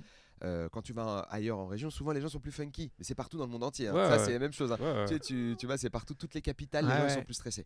Et donc, quand tu vas à l'étranger, mais le public, mais c'est un mélange de toute la France. Les gens, moi, quand j'ai joué à New York en français, je me suis dit, Waouh, New York, ça doit être tendu. Mais les gens, mais d'une gentillesse. Ah ouais. À la fin, ils restent. Oh, ça fait plaisir d'entendre du français. Ah ouais. J'avais joué en français, hein, même Ah pas ouais. en anglais. Et les gens, ils étaient cool. Et donc, euh, pour encourager les autres artistes qui pourraient nous entendre à aller à l'étranger, il y a ça aussi à se dire. C'est que les gens, ils sont quand même super sympas, quoi. Ah non, mais c'est super cool. Bah, c'est pour ça que quand euh, j'avais lancé là, le French Touch Comedy, c'est un truc typiquement pour ça. C'est des soirées pour expats dans des villes qui sont pas francophones. Et à chaque fois, c'est les gens, ils sont là, euh, Ouais, ils sont trop contents. quoi. ils sont trop contents d'être là, tu vois. C'est Pure ambiance. donc euh, non, c'est c'est le fait, c'est la rareté aussi qui fait ça, c'est qu'il n'y a pas beaucoup de, de, de- de spectacles en français. Souvent, c'est des familles qui sont un peu euh, métisses, moitié moitié, donc ils ramènent leurs enfants. Tiens, tiens, regarde un peu de français, tu vois, c'est comme ça que ça se passe. Ils C'est sont comme ils- ça chez moi. Voilà, tu sais, c'est vraiment c'est Trop bien. et c'est normal, toi aussi, si tu si étais dans un endroit pendant, je sais pas, 5-10 ans, tu vois un truc en français, bah, dit- Ouais. tu- Ouais, vas t'as aller envie direct. d'aller voir. Ouais. quoi. Euh, juste avant de terminer, parce que toi, tu dois, comme c'est comme c'est bien préparé, ouais, euh, je- on est sur un podcast sur le voyage et Wari a un train pour donc, Genève. euh, pour Genève. Donc, euh, Je serai à Lausanne euh, dans deux jours s'il y a des gens qui nous écoutent à le Lausanne. podcast ne sera pas sorti putain, sera pas dans sorti. deux jours. Mais euh, est-ce que, est que vous êtes du- des geeks du voyage? Genre, vous avez vos petites habitudes, tu vois, genre près de la fenêtre, machin. des- maintenant, je fais plus attention quand je sélectionne les. Parce que j'ai pris l'habitude de l'avion, grâce à ça, alors que j'avais très très peur. Ouais. J'ai pris l'habitude. Donc, j'ai deux, trois astuces, genre. Euh, je sais l'endroit où ça fait plus de bruit, l'endroit où il y a plus de turbulence, donc c'est bien d'être euh, euh, en arrière, euh, où tu te mets par rapport aux ailes et tout. J'ai appris, mais il y a des blogs hein, sur internet, il y a des psychopathes qui t'expliquent tout. Ah ouais. Mais grâce à eux, on apprend des ça choses. Ouais, ouais, parce que je voulais savoir où j'étais le plus cool. Surtout quand tu fais des longs voyages, 12 heures, t'as envie de savoir, t'as envie d'être bien. En gros, le plus important quand tu voyages, c'est moi, j'ai, je suis très anxieux, donc j'ai besoin de mes habitudes. Les habitudes, c'est dans les ça bleds. rassure Je me trouve des coins où il y a du bon café et un resto, euh, on va dire, qui est bon, et j'essaie de me faire un kiff. En fait, genre, tu vois, le vegan que je, dont je vous ai parlé en Mhm. 1990, il est, il est pas cher, hein, tu vois. Non, il est bien. Mais, euh, mais il avait cool. tellement été recommandé que je fais bon vas-y, je vais trouver un truc bon, tu vois, et un très très bon café avec une pâtisserie. En fait, ça me réconforte, comfort food et euh, un endroit sympa où tu peux chiller pour écrire.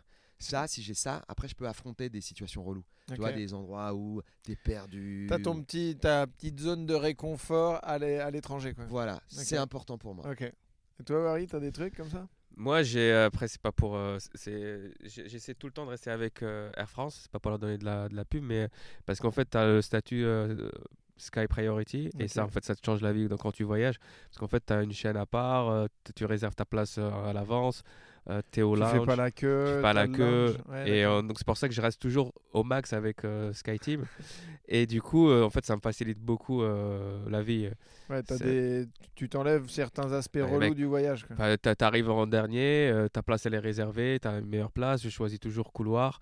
Euh, c'est trop bien. euh, t'es au lounge quand on est là, enfin tu stresses pas, t'arrives, euh, t'arrives, tu passes tout de suite. En Ah, fait, des astuces, Wari. Bah Donc oui, tu mais c'est pour ça. et en fait, c'est pour ça que quand, quand je voyage pas avec euh, Air France ou en tout cas Sky Team, c'est relou parce que t'es là, euh, enfin il faut, fa- faut faire la quoi avec les gens, euh, c'est chiant. En fait. En fait, après j'ai compris pourquoi tu sais les ministres quand on leur demande il coûte combien le, le ticket du métro, enfin, il a aucune idée mec. Parce, parce que tu vis pas dans le même monde en fait, t'es t'es Bien dans un sûr. monde. Et encore moi c'est c'est à petite échelle, alors imagine eux ils sont en business et tout. Enfin euh, en fait mais je trouve que c'est dommage. Le seul truc qui est dommage, c'est que même si on sait tous qu'ils vivent pas dans le même monde, mais le truc qui est dommage, c'est qu'ils prennent pas le temps d'avoir une putain oui, oui, oui, qui te fait bien un sûr, récap, un bien mini fiche et que tu apprends chaque 1er janvier. bien Tu sûr. sais combien ça coûte, tu as 5 trucs à retenir Ouais, ouais. et tu sais pas. Euh, moi, par contre, le, le- le truc qui est kiffant dans mes habitudes, c'est que j'ai appris à me faire un. Je conseille ça aux gens de s'en foutre complètement de comment tu es habillé dans l'avion. Et j'ai appris à dépasser la barrière de comment je suis habillé parce que j'ai vu les gens faire. Donc j'y vais, survette, euh, basket, euh, tu sais, le truc euh, coussin pour dormir. Et, et quand je suis dans ma place, ça devient un mini appartement. Ah ouais, mais ça, moi, je kiffe foutre, faire mon kiffe, petit. voilà. Ouais, Parce que quand tu fais ça, ça passe bien plus vite Bah ouais. et d'être très très gentil avec les gens autour de toi. Bon, et, et- ah si, j'ai eu une grosse embrouille une fois avec une japonaise et je savais pas quoi. Bah tiens, tu vois les clichés sur les rebeux. J'ai très honte de cette histoire parce que je l'ai raconté à plein de potes rebeux et ils m'ont dit on n'est pas d'accord avec euh, ce que tu as fait. Euh, en gros, euh, je dors, euh, j'étais très fatigué, j'ai pris un avion à minuit pour aller au Japon et je baisse mon siège parce que j'étais fatigué, épuisé, vraiment, j'avais joué, j'étais mort. J'arrive dans l'avion, c'est le soulagement d'être dans la chaise, tu vois. Ah, oh putain, je vais enfin partir, il y a 12 heures de vol, ah j'ai sommeil. Avant même le décollage, je baisse, euh, je baisse mon siège et je m'endors. Et j'ai ma ceinture, j'ai tout ce qu'il faut, donc les stewards ils me disent rien du tout, tu sais, je suis rodé quoi. Mhm. Vous inquiétez pas, je sais qu'il faut la ceinture. Et au bout de deux heures, je me suis, je me suis, je suis réveillé par des coups de poing dans le, la Dans le télé qui est derrière moi, tu sais. Et en fait, c'est la japonaise derrière moi qui était pas du tout d'accord avec ce que j'avais fait, c'est-à-dire baisser mon siège et dormir. Et donc je me suis retourné, je dis pourquoi euh, vous mettez des coups, faut pas mettre des coups. Et elle parle pas. Je pense qu'elle parle pas beaucoup français. Et je dis mais faut pas mettre des patates dans le siège des gens. Vous, vous pouvez pas. Elle dit si je vous dérange, vous me réveillez, vous me dites euh, je vous dérange, mais vous pouvez pas frapper. On ne frappe personne, on met pas des coups. Et il y avait son mari qui dit bah c'est peut-être euh, le seul moyen qu'elle a trouvé pour s'exprimer. Mais droit dans ma face, tu vois. J'avais vraiment, alors euh, j'ai jamais frappé personne, hein, mais j'avais vraiment envie de le griffer, de le mordre, tu vois, parce que tu t'es réveillé par ça. Et je me suis retourné et j'ai remis mon siège. J'ai remis mon siège parce que j'ai vu que ça la dérangeait, mais j'ai pas pu parler avec elle. Et après, je me suis fait victimiser. J'ai fermé ma gueule. Et je n'ai pas gueulé et je me suis pas plaint parce que je me suis dit si je m'embrouille avec un couple et que ça devient violent, eux, il y avait un blanc, une japonaise, et moi je suis le rebeu tout seul euh, dans un avion. Et je vais avoir faute, tout le cliché du ah les rebeux ils sont nerveux les algériens ou je sais pas quoi qui va arriver sur moi. Et donc j'étais là putain je peux rien dire je peux rien faire. Et j'étais fâché j'ai pas appelé une steward ou quoi que ce soit Euh, et j'aurais dû le faire. J'aurais vraiment dû m'embrouiller Ouais, avec voilà, eux. j'aurais dû gueuler parce qu'il n'y a pas de raison. Mais il y avait tout le truc de je suis tout seul je suis euh, tu vois j'aurais été avec quelqu'un ou machin. Je vais je vais ça va être un cliché parce que voilà. Et voilà. Donc je dis aux gens maintenant quand vous prenez un avion faites gaffe, regardez qui y a derrière pour pas créer des embrouilles. Je demande maintenant, je dis, je vais, je sais que j'ai le droit de baisser mon siège. Ouais, ouais, j'ai pas besoin de demander, c'est un droit. Il y a pas de voilà. Mais tu Mais fais tu- cette précaution. voilà, tu- prends des tu précautions. Sinon, t'as des japonaises qui mettent des patates. Et euh, une prochaine destination, les gars? C'est quoi? La prochaine destination à Bah, L'une l'étranger des prochaines dates, en tout cas en anglais, je suis en train de me booker une tournée en France là actuellement, mais je vais peut-être faire euh, une tournée en anglais en Suisse. Et c'est très intéressant parce qu'on joue dans la Suisse allemande. Ok. C'est pas du tout la même Suisse. Et dans ces Suisses-là, il y a Zurich et tout ça, et ils ont un public très différent. Ok, cool. Bah, c'est exactement ce que je vais faire cette semaine. Ça sera mercredi Lausanne en anglais et euh, jeudi Zurich en anglais. Et euh, je te dirai si C'est cool.